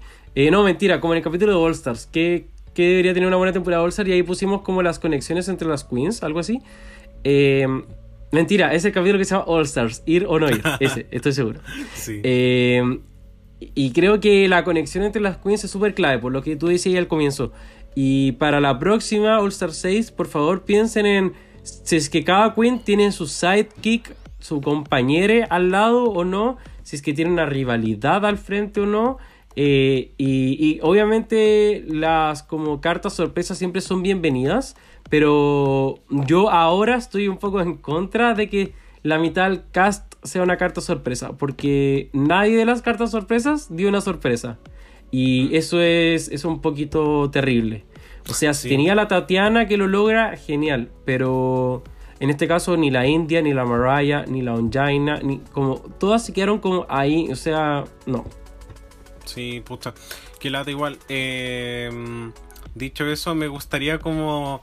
O sea, por una parte, sí, me siento que debido a el Stars 5 nosotros pudimos salir con esta conclusión también de que es importante que hayan ciertas alianzas porque yo ingenuamente pensaba que al no haber alianzas igual iba a ser como un formato mucho más limpio en el sentido de que no iba a haber tanto Ventaja Sin embargo, el rigor igual es un poco necesario porque si no la temporada es muy plana, es como muy fome, muy correcta. Y al final lo que caracteriza a Drag Race es que al menos haya como un robo en la temporada. Claro. Eh, sí, así que bueno, eso sería con, como el cast en general. Así es. Em, Bueno, igual creo que... Bueno, yo tengo hartos problemas con el Star 5. eh, esto no es personal, pero... Y creo que no solamente fue el cast, sino que también hubo como malos desafíos para un mal cast. Eh, Partimos con un variety show que es un poco ya lo típico. Creo que se va saturando de a poquito, pero creo que es, es un desafío tan amplio que como que lo voy a permitir. en el sentido de que cada queen hace lo que quiere y muestra por qué es una All Stars. Así que genial. Sí. Pero luego pon Oye, tú el- oye Richie, Mm, dale. pero igual, igual varían el variety show. Le colocan un nombrecito abajo. La cagó que es como. Variety Show en la Blondie, Variety Show de comida, Variety Show de marinos. para veteranos. Eso. Eh, pero bueno, después está I'm in Love, que creo que, eh, no sé, no fue tan icónico como por ejemplo las de All Stars 4, All Stars 3, como este Remix. Eh, fue como bien fomeque, esa, esa es la verdad. sí. Eh, ¿Qué habrá sido ahí? Como, como que el, el beat quizás de la canción era como muy lento, los, los versos no habrán sido icónicos, ¿qué onda? No sé, siento que esta cosa como tan como como no sé, romántica, como de telenovela juvenil, como que siento que no pegó mucho con, con el appeal que tenía cada una de las concursantes. De hecho, creo que Shea Coulee se salió un poco con la suya porque, bueno, maneja, rapea como tan bien que al final ella puede como meter su voz en la pista que le den. Pero no Mm. fue como el caso, siento, de otras eh, concursantes y eso fue como como lo malo, o sea, me gustaba mucho como esto, como de tener como un crash, pero siento que no se manifestó de la forma en la cual yo pensaba que iba a suceder. Mm, sí. Luego tenemos el desafío de los hoteles. Eh, bueno, este desafío también tengo muchos problemas. Sobre todo, creo que este es como el peor desafío de la temporada para mí. Y, y- y hay varios candidatos. Pero Wow. creo que. O sea, y claramente está basándose en la idea de All Stars 4, el desafío del Club 96 y Queen of Clubs y toda la wea. Pero en verdad siento que fue como hacer como exactamente el mismo desafío, pero cambiar la temática. Pero no se dieron cuenta que el club, el, el club de All Stars 4, como que el club es un ambiente de ellas y tenía mucho sentido. Y al cambiarle el ambiente, también ahí cambiaste como la identidad del desafío en sí. Entonces, o sea, porque una queen va a ser como porque tú entendís que un desafío de actuación pueden actuar de lo que sea, pero tú entendís que la queen podría actuar eventualmente, ¿cachai? Pero Así una es. queen que tenga que diseñarte el hotel, siento que está terriblemente desconectado de lo que es ser una drag queen. Y de verdad, o sea, y entiendo que las queens tienen que diseñar cosas en la vida, tienen que diseñar si que van a vender un pin, si que van a vender un, un, eh, videoclip, lo que sea, tienen que eh, traer conceptos.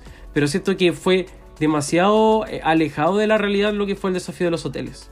Así, no, me pasa exactamente lo mismo, no es un ambiente de ellas, por lo tanto todo se sentía como extraño, de hecho ellas tuvieron que ponerse como en personajes, que era quizás lo más entretenido. Eh, y pucha, siento que no funcionó, igual faltó como la interacción quizás como de otras personas, esto como de ellas presentando el hotel y solamente recibían como a dos personas, como que en mi mente hace sentido en la vida real, pero no en un reto en el cual necesitan como extraer comedia. Mm, totalmente de acuerdo.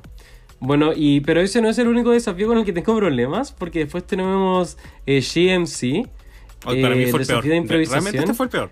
Y wow, eh, bueno, este desafío para mí también fue muy malo y fue muy como el de la temporada 11, pero en vez de policías habían como periodistas, estaban Mm. como los Pérez Hiltons y de la vida, no sé, los Jordis Casteles. Sí, la, la Y- Francisca García Huidobro. Ahí estaba la Fran, po. Pero, bueno, o sea, ya, si a ti no te gustó, como, ¿qué onda? ¿Qué te pasó por la mente? no sé, siento que fue como tan, como las narrativas como que estuvieron como extrañas. Como que siento que estos personajes se pudieron haber llevado como mucho más al extremo.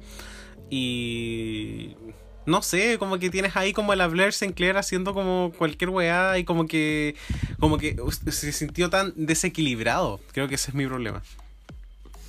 Eh, también creo que lo que me no sé, lo que me da paja es que todas siguen esta estructura de como hay una situación, llega el periodista, las queens se incomodan, hay como una mini pelea, probablemente se termina en un pleito donde sacan las pelucas y después un par de risas y se termina el desafío. Encuentro que eso ya es como muy, muy, muy flojo. Sí, ya... Sí, creo que es como un punto débil en el sentido de que es la misma narrativa como al menos en un reto de una temporada. Sí, eh, exactamente sí. Y encuentro que no sé, o sea, si quisiera pensar, por ejemplo, no sé, es que al final siento que en todos los desafíos de improvisación va a pasar un poco lo mismo. Eh, o sea, Jersey Justice también termina como en pelea, eh, Bossy Rossi también termina en pelea, pero no sé, esos desafíos quizás tienen algo más que me pudo llamar más la atención, pero este desafío en verdad no lo tuvo simplemente. Claro, sí, pudieron haber como explotado más como estas eh, cosas muy extravagantes que hacen las celebridades, pero pucha, no lo hicieron al final del, reto, como que realmente yo no sabía quién iba a ganar. Puede haber sido cualquiera. Mm.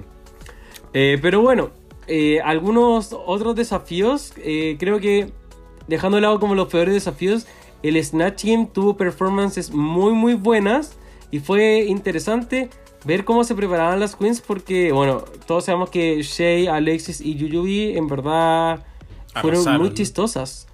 Entonces, esta era la temporada para que hubiese un top 2, un top 3 haciendo lip sync.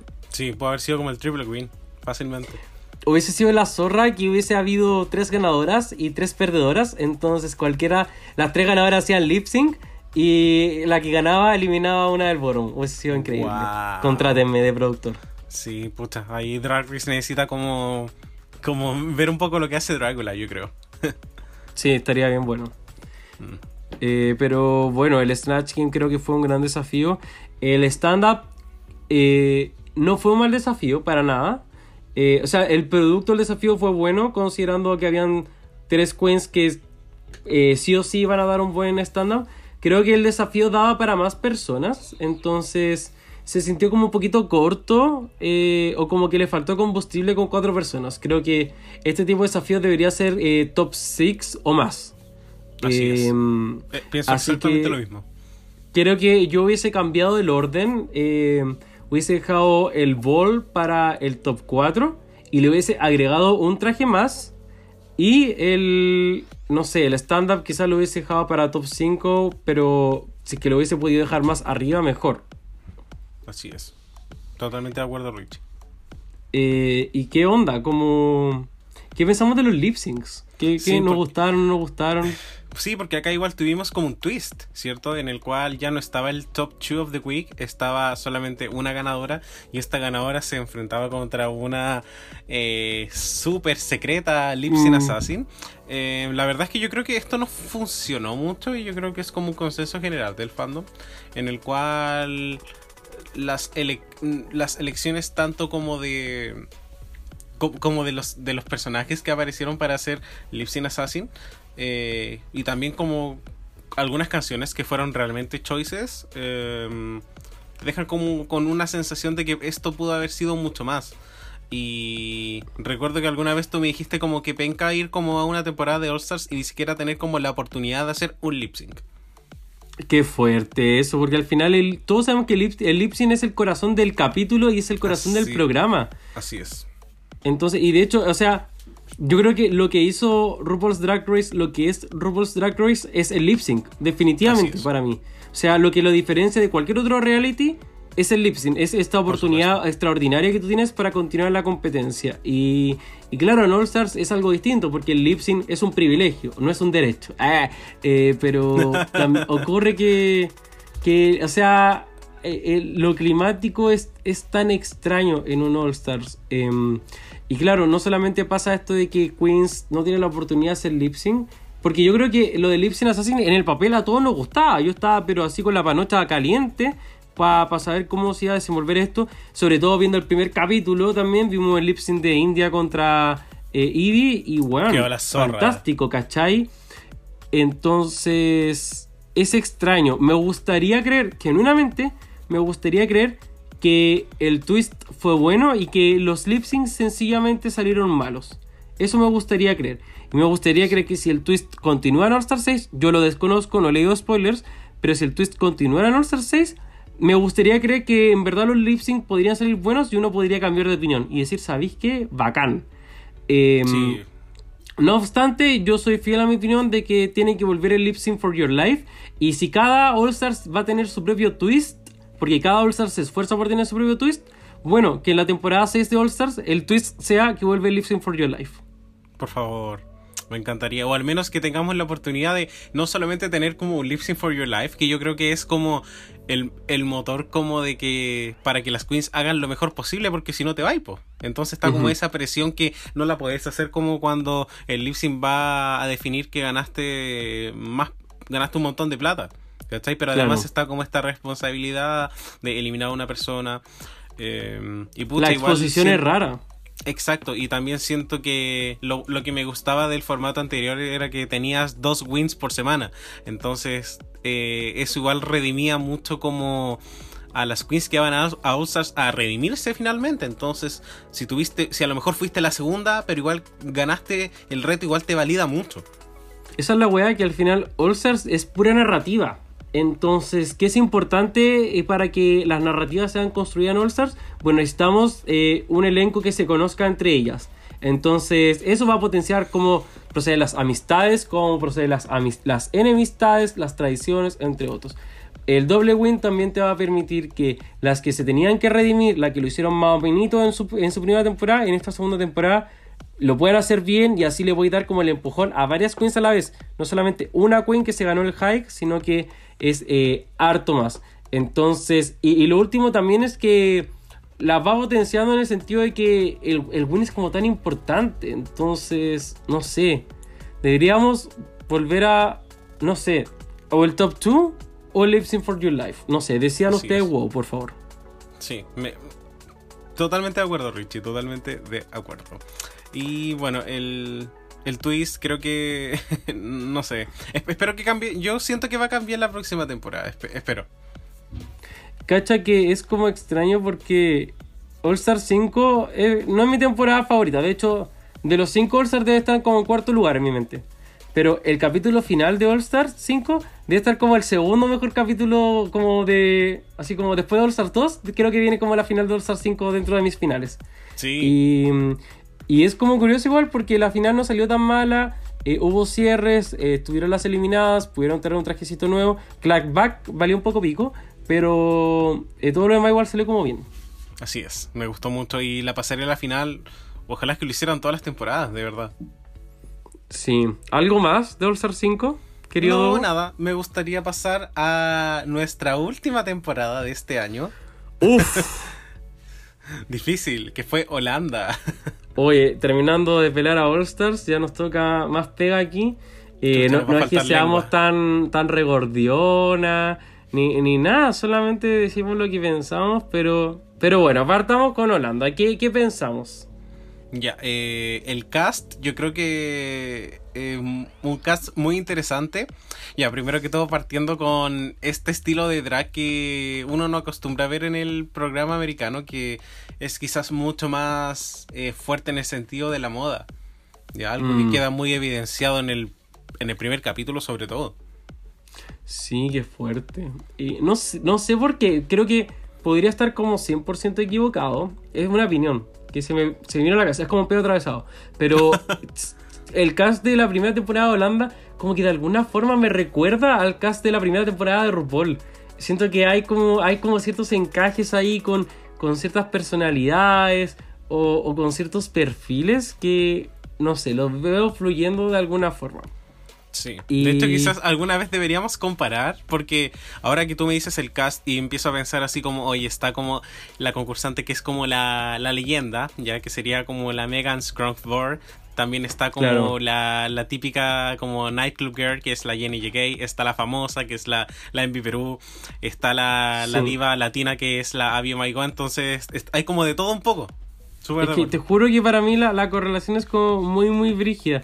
Y, y no sé, en ese sentido, eh, bueno, obviamente uno no conoce mucho el cast porque son holandesa y nosotros no nos manejamos mucho en, esa, en ese frente. Pero eh, viendo el primer capítulo uno entiende las personalidades de ella y se encariña rápidamente. Creo que es bien rápido el proceso donde uno dice, wow, ellas son talentosas, tienen algo que ofrecer. Entonces, ¿qué, qué es lo que ocurre? ¿Me podrías comentar tú? Mm. Es, es como... Yo, yo realmente creo que no sé qué pasó con Holanda. Mm. Estoy como sin palabras en el sentido de que siento que fue una temporada que después de la primera pasarela estaba así como muy fuerte y segundo capítulo y es como pa. Eso, Así porque el primer capítulo no es malo. No. Eh, Y, eh, y en el segundo capítulo tienes como también la tremenda pasarela y también en el tercer capítulo como que la pasarela siempre fue como el fuerte. Sin embargo, eh, al no tener un reto principal que sea fuerte y al no tener como quizás eh, narrativas o a lo mejor mini retos y que los lip sync tampoco no fueron eh, buenos, por decirlo de una forma como muy respetuosa.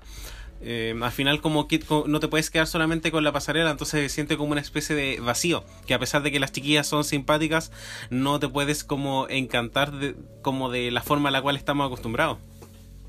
Eso, como. Creo que me pasa con Holanda que, como tú dijiste, el, el, Maxi Challenge, que es el gran desafío del capítulo, no se siente como el gran desafío del capítulo. Eh, no se ve, siente tan contundente, pero es extraño porque hay capítulos donde el Maxi Challenge quizás sí se siente como Maxi Challenge, pero en el programa no es visto como, como, esa, como esa gran wea, ¿cachai? Entonces después las críticas es casi como, como no Pura sé, pasarela. eh, como una, una mierda, claro. Entonces es súper extraño porque eh, siempre está como la discusión de este porcentaje de challenge pasarela. Podría ser como 65-35, 70-30, no sé, algo así. Pero al final pareciera ser que incluso el runway es más que el maxi challenge en sí. Y al final, no sé. Si es que es así, como aclárenlo, porque nosotros tenemos una percepción distinta. Y al final los maxi challenge terminan pareciendo mini challenge. Y, Por supuesto. y no sé, o sea, ponte tú 1-0, vemos Tailandia. Tailandia también le da una importancia como descomunal a lo que es el runway. Pero en Tailandia te dan un ganador para el Maxi Challenge y te dan un ganador para el runway. Entonces te hacen ver al tiro que las dos weas son igual de importantes. Tú sabes en ese, en ese show que las dos weas son igual de importantes y tenés que ganar una o tenés que ganar la otra.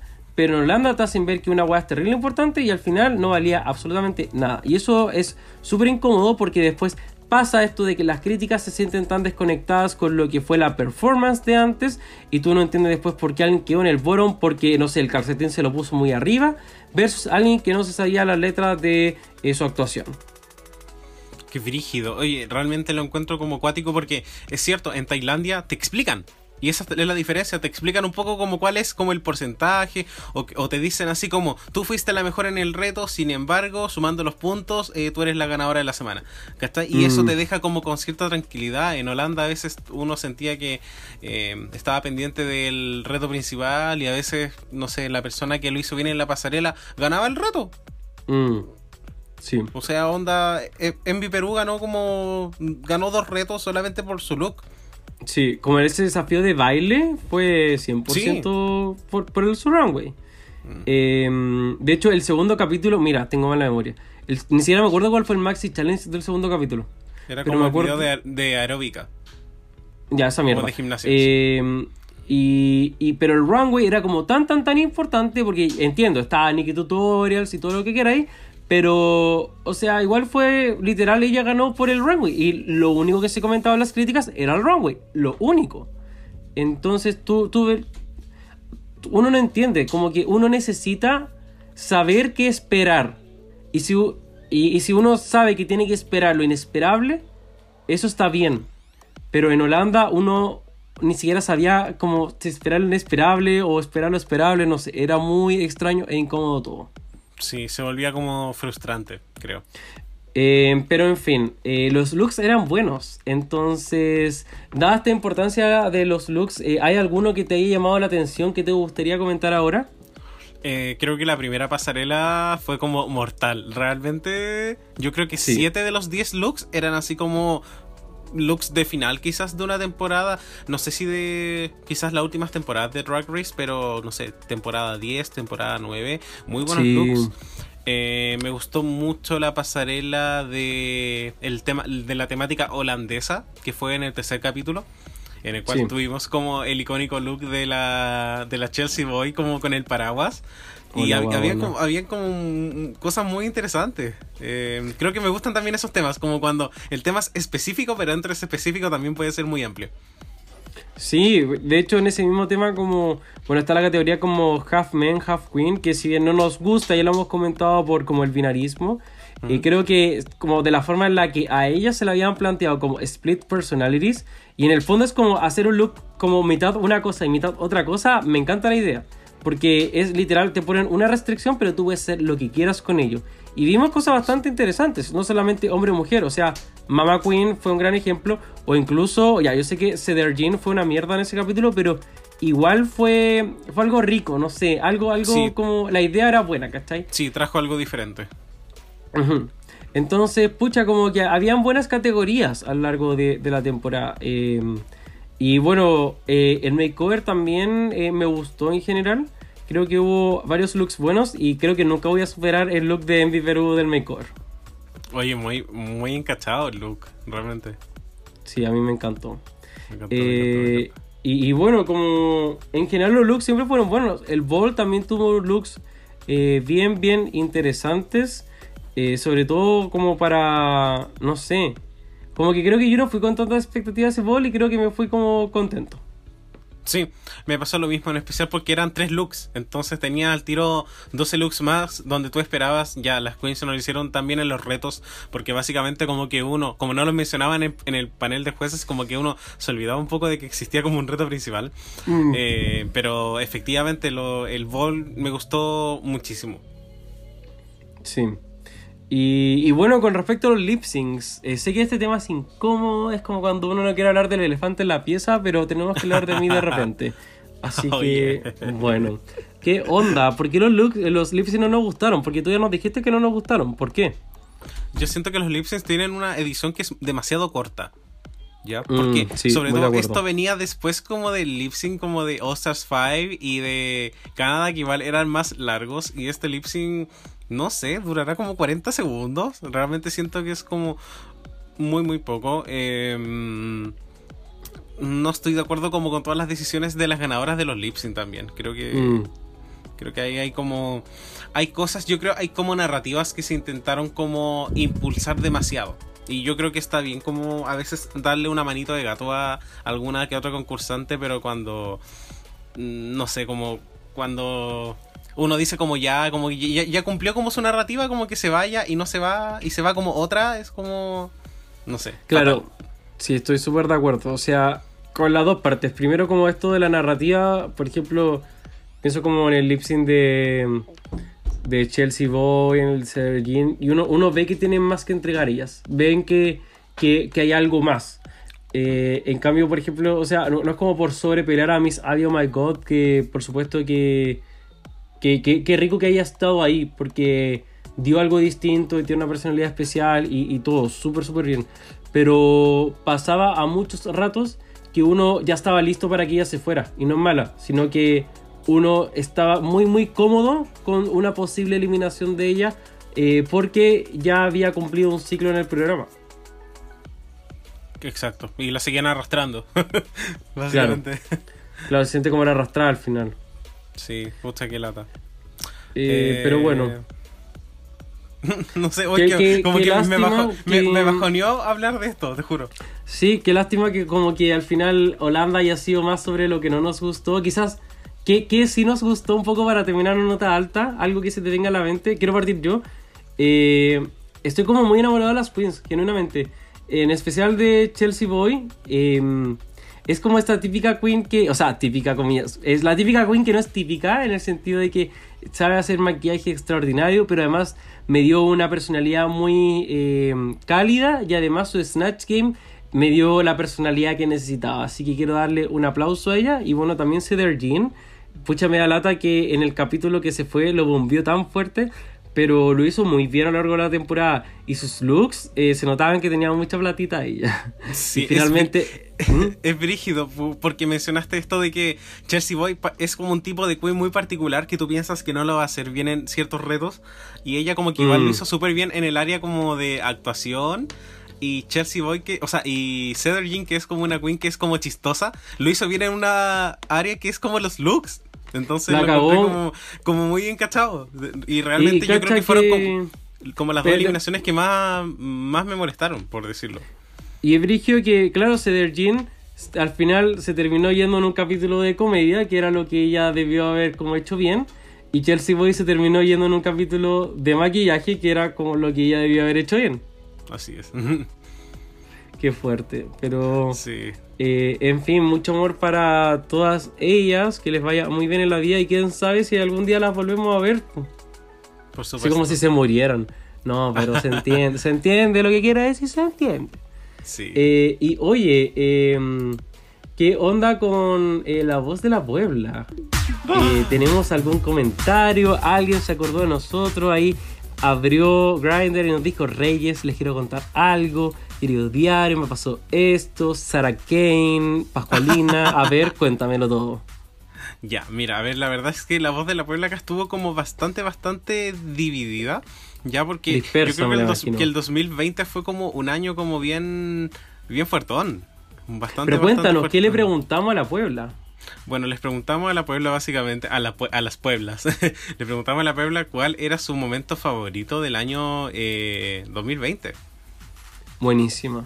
Sí, y hubo bastante eh, variedad. Ya, yo creo que acá, como lo habíamos mencionado, efectivamente el punto fuerte de, de el año 2020 fue la temporada 12. Ya. Mm, Sí, acá, eh, por ejemplo, tenemos a nuestro infaltable como ex grande que, que nos cuenta que le gustó bastante como el twist de Star 5 y también ver a tantas queens eh, coronadas este año, ¿ya? O sea, verdad. igual tuvimos cuatro queens este eh, este Sí, 2020, po. igual se siente como como bastante, eh, no sé, interesante, rico. O sea, hace cinco años teníamos una ganadora por año. Y Así es. este año cuatro. Sí. Acá eh, Chico Lunar nos dice la coronación de la Shea Culé, pues ñaña. Muy bien, se, se sentía correcto. Sí, sí, así es. Acá eh, Mela eh, lo Arrieta, hoy siempre leo muy mal su nombre, lo siento, pero nos dice así como el drama de Alexis Mateo, India Ferra y Shea Coulee. Es verdad. Eh, Sí, y oye, creo que eso- no lo hablamos mucho en general. Ah, ah, y lo que yo no quise decir al principio del capítulo era que yo amo a India Ferra. Y por favor no me funen ni me cancelen por ello. Pero yo en verdad la amo, genuinamente la amo. Y, y creo que si es que algo yo tuviera que rescatar de All Star 5, ni siquiera sería onda como las finalistas. Quizás Yuyui sí, porque tremenda narradora. Pero sería India Ferra que dio dos capítulos muy buenos. Así es. Sí, no, súper, súper de acuerdo. A mí también me encanta eh, India Ferra. Acá eh, Frank Off también nos comenta I'm That Bitch, ¿cierto? Que fue como un gran capítulo. sí. Eh, nos puso acá como qué mejor, qué inicio de temporada más bueno, todas luciéndose. Mejor inicio de año. Así es, ya. Y estoy intentando cargar los otros eh, comentarios, pero no me cargan. Ay, no, ya es que el internet, ustedes saben, BTR. eh, le vamos a pegar la PLR a nuestro dogo, si es que no, no, lo perrito, logra. Pero, eh, ah, es que yo tengo BTR, lo lamento. Ya, pero, eh, o sea, en general yo creo que, yo creo que el consenso es que la 12 nos gusta y, y lo demás, no sé. Sí, lo demás como realmente... o sea, no cualquier cosita, pero eh, realmente la 12 fue como un super highlight. Sí. Sí. Así que, ¿tenemos más comentarios? Pucha, hay algunos problemas técnicos y no puedo cargar todos los mensajes, pero chiquillos, la verdad es que les agradezco muchísimo por todos los comentarios que enviaron. Eh, me gustaría verlo hecho un poquito más personalizado, pero básicamente eh, hablaba mucho de la temporada 12, del twist de All Stars 5 y básicamente de la premier de la temporada 12 que fue muy muy fuerte, ¿ya? Así que eh, chiquillos, a todos muchas gracias por sus comentarios como siempre.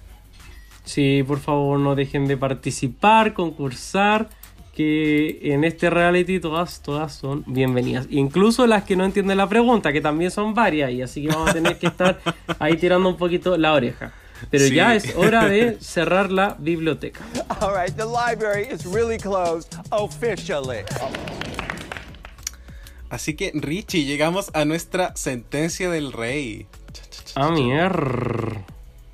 Eh, es difícil sentenciar porque obviamente fue un capítulo distinto. Eh, creo que el 2020 fue un año interesante. Eh, me gustaría decir que fue el mejor año para Drag Race, pero la verdad eh, no lo creo. Faltaron varias cosas y creo que es como que si solamente hubiese sido la temporada 12, hubiese dicho como el mejor año de la historia de Drag Race. Siento que All Star 5 y Holanda para mí mancharon un poco esa experiencia y es cuando algo, no, no es como que desearía que no hubiese existido porque mientras más contenido yo feliz, pero eh, sí le quitan como el rating. Es como que cuando un álbum tiene, no sé, nueve canciones buenas, eh, pero si le agregáis dos malas, como que baja el álbum en general. Sí. Puta, yo pensaba que quizás tuvimos los cuatro espectros como de como de el- los canones de televisión. Por ejemplo, está, o- eh, está la temporada 12, que es como ya, eh, excelente en todo ámbito. Está la temporada de Canadá, que fue como inesperada, porque uno no se esperaba de que fuese tan buena. Está la temporada de Holanda, que fue como underwhelming un poquito. Y está Stars 5, que uno tenía muchas expectativas, pero sorprendió, pero no para bien. ¿Cachai? Entonces Mm. como que tuvimos de todo. Los cuatro formatos fueron diferentes, totalmente diferentes en términos de calidad y cosas que funcionaron y no funcionaron. Sí, es verdad. Pero bueno, eh, dicho eso, mientras más temporadas este año, mejor. Eh, o sea, yo espero mínimo cuatro de temporadas. Estoy hambriento por, la Drag Race. Así Sí, que por no, favor, yo- RuPaul, escúchame. Yo quiero al menos, espero que se vengan seis temporadas. Creo que si mis cálculos son correctos podrían ser cinco o seis. Así que ¿Qué podríamos tener? La 13, UK 2, All Star 6. Australia y España. Bueno, ahí tendríamos 5. Sí, y de Switch 4. Eh. Ah. no, no sé. Eh, sí, así que estaría bueno, por favor.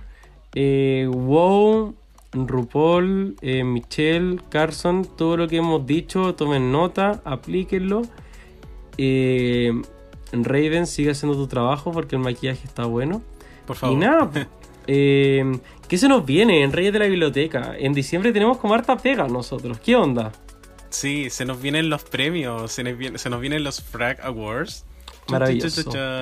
Así que chiquillos, muy pendiente porque ya desde mañana empezamos a subir las nominaciones, ahí les vamos a explicar un poquito cómo tienen que votar, porque esto lo hacen ustedes, chiquillos, lo hacemos por ustedes. Y espero que este capítulo también les sirva un poco como, como de introducción para lo que se viene. ¿Ya? Eso, recuerden lo que más les gustó, lo que no, porque van a tener que votar en breve. Eh, y eso, po. Así que eh, sigamos ahí especulando, pasémosla bien en diciembre con lo que se viene y ya en enero empezamos full, full, full, viendo, viendo y rubiendo. Así es, Richie. Así que estamos. Eh, ¿Algo más que decir con Tertulio? No, yo solamente agradecerle a nuestra querida Puebla que siempre está ahí con nosotros, que siempre nos está dando sus opiniones, que nos están dando apoyo, que nos dicen chiquillos, su podcast es como algo que no había escuchado antes. eh, muchas gracias como por existir, o sea, nos ha llegado como inmenso cariño en este mes en particular, no sé por qué, será porque es diciembre y la gente quizá anda como más, más relajada, tendrá como como más tiempo. Sí, la Navidad, Mariah Carey no Impact. sé. Fase 3, quizás la gente remojó el cochayuyo y ahora está como de buen humor, no lo sabemos. Pero sí, El- muchas el gracias a todos por, por el amor. Y, y nada, pues seguimos hablando. Recuerden Facebook, Instagram, Twitter. Y eh, si nos quieren comentar cómo les fue, igual ahí conversamos de repente. eh, con algunos. Y, y se agradecen, en verdad nos llena mucho el corazón. Así que usted, si usted es tímide, no, háblenos. Yo igual soy tímido y tengo un podcast, así que está todo bien. Así que chiquillos, muchas, muchísimas, muchísimas gracias por todo. Les damos un abrazo y cuídense. Nos vemos la próxima. Cuídense, chai. Chao.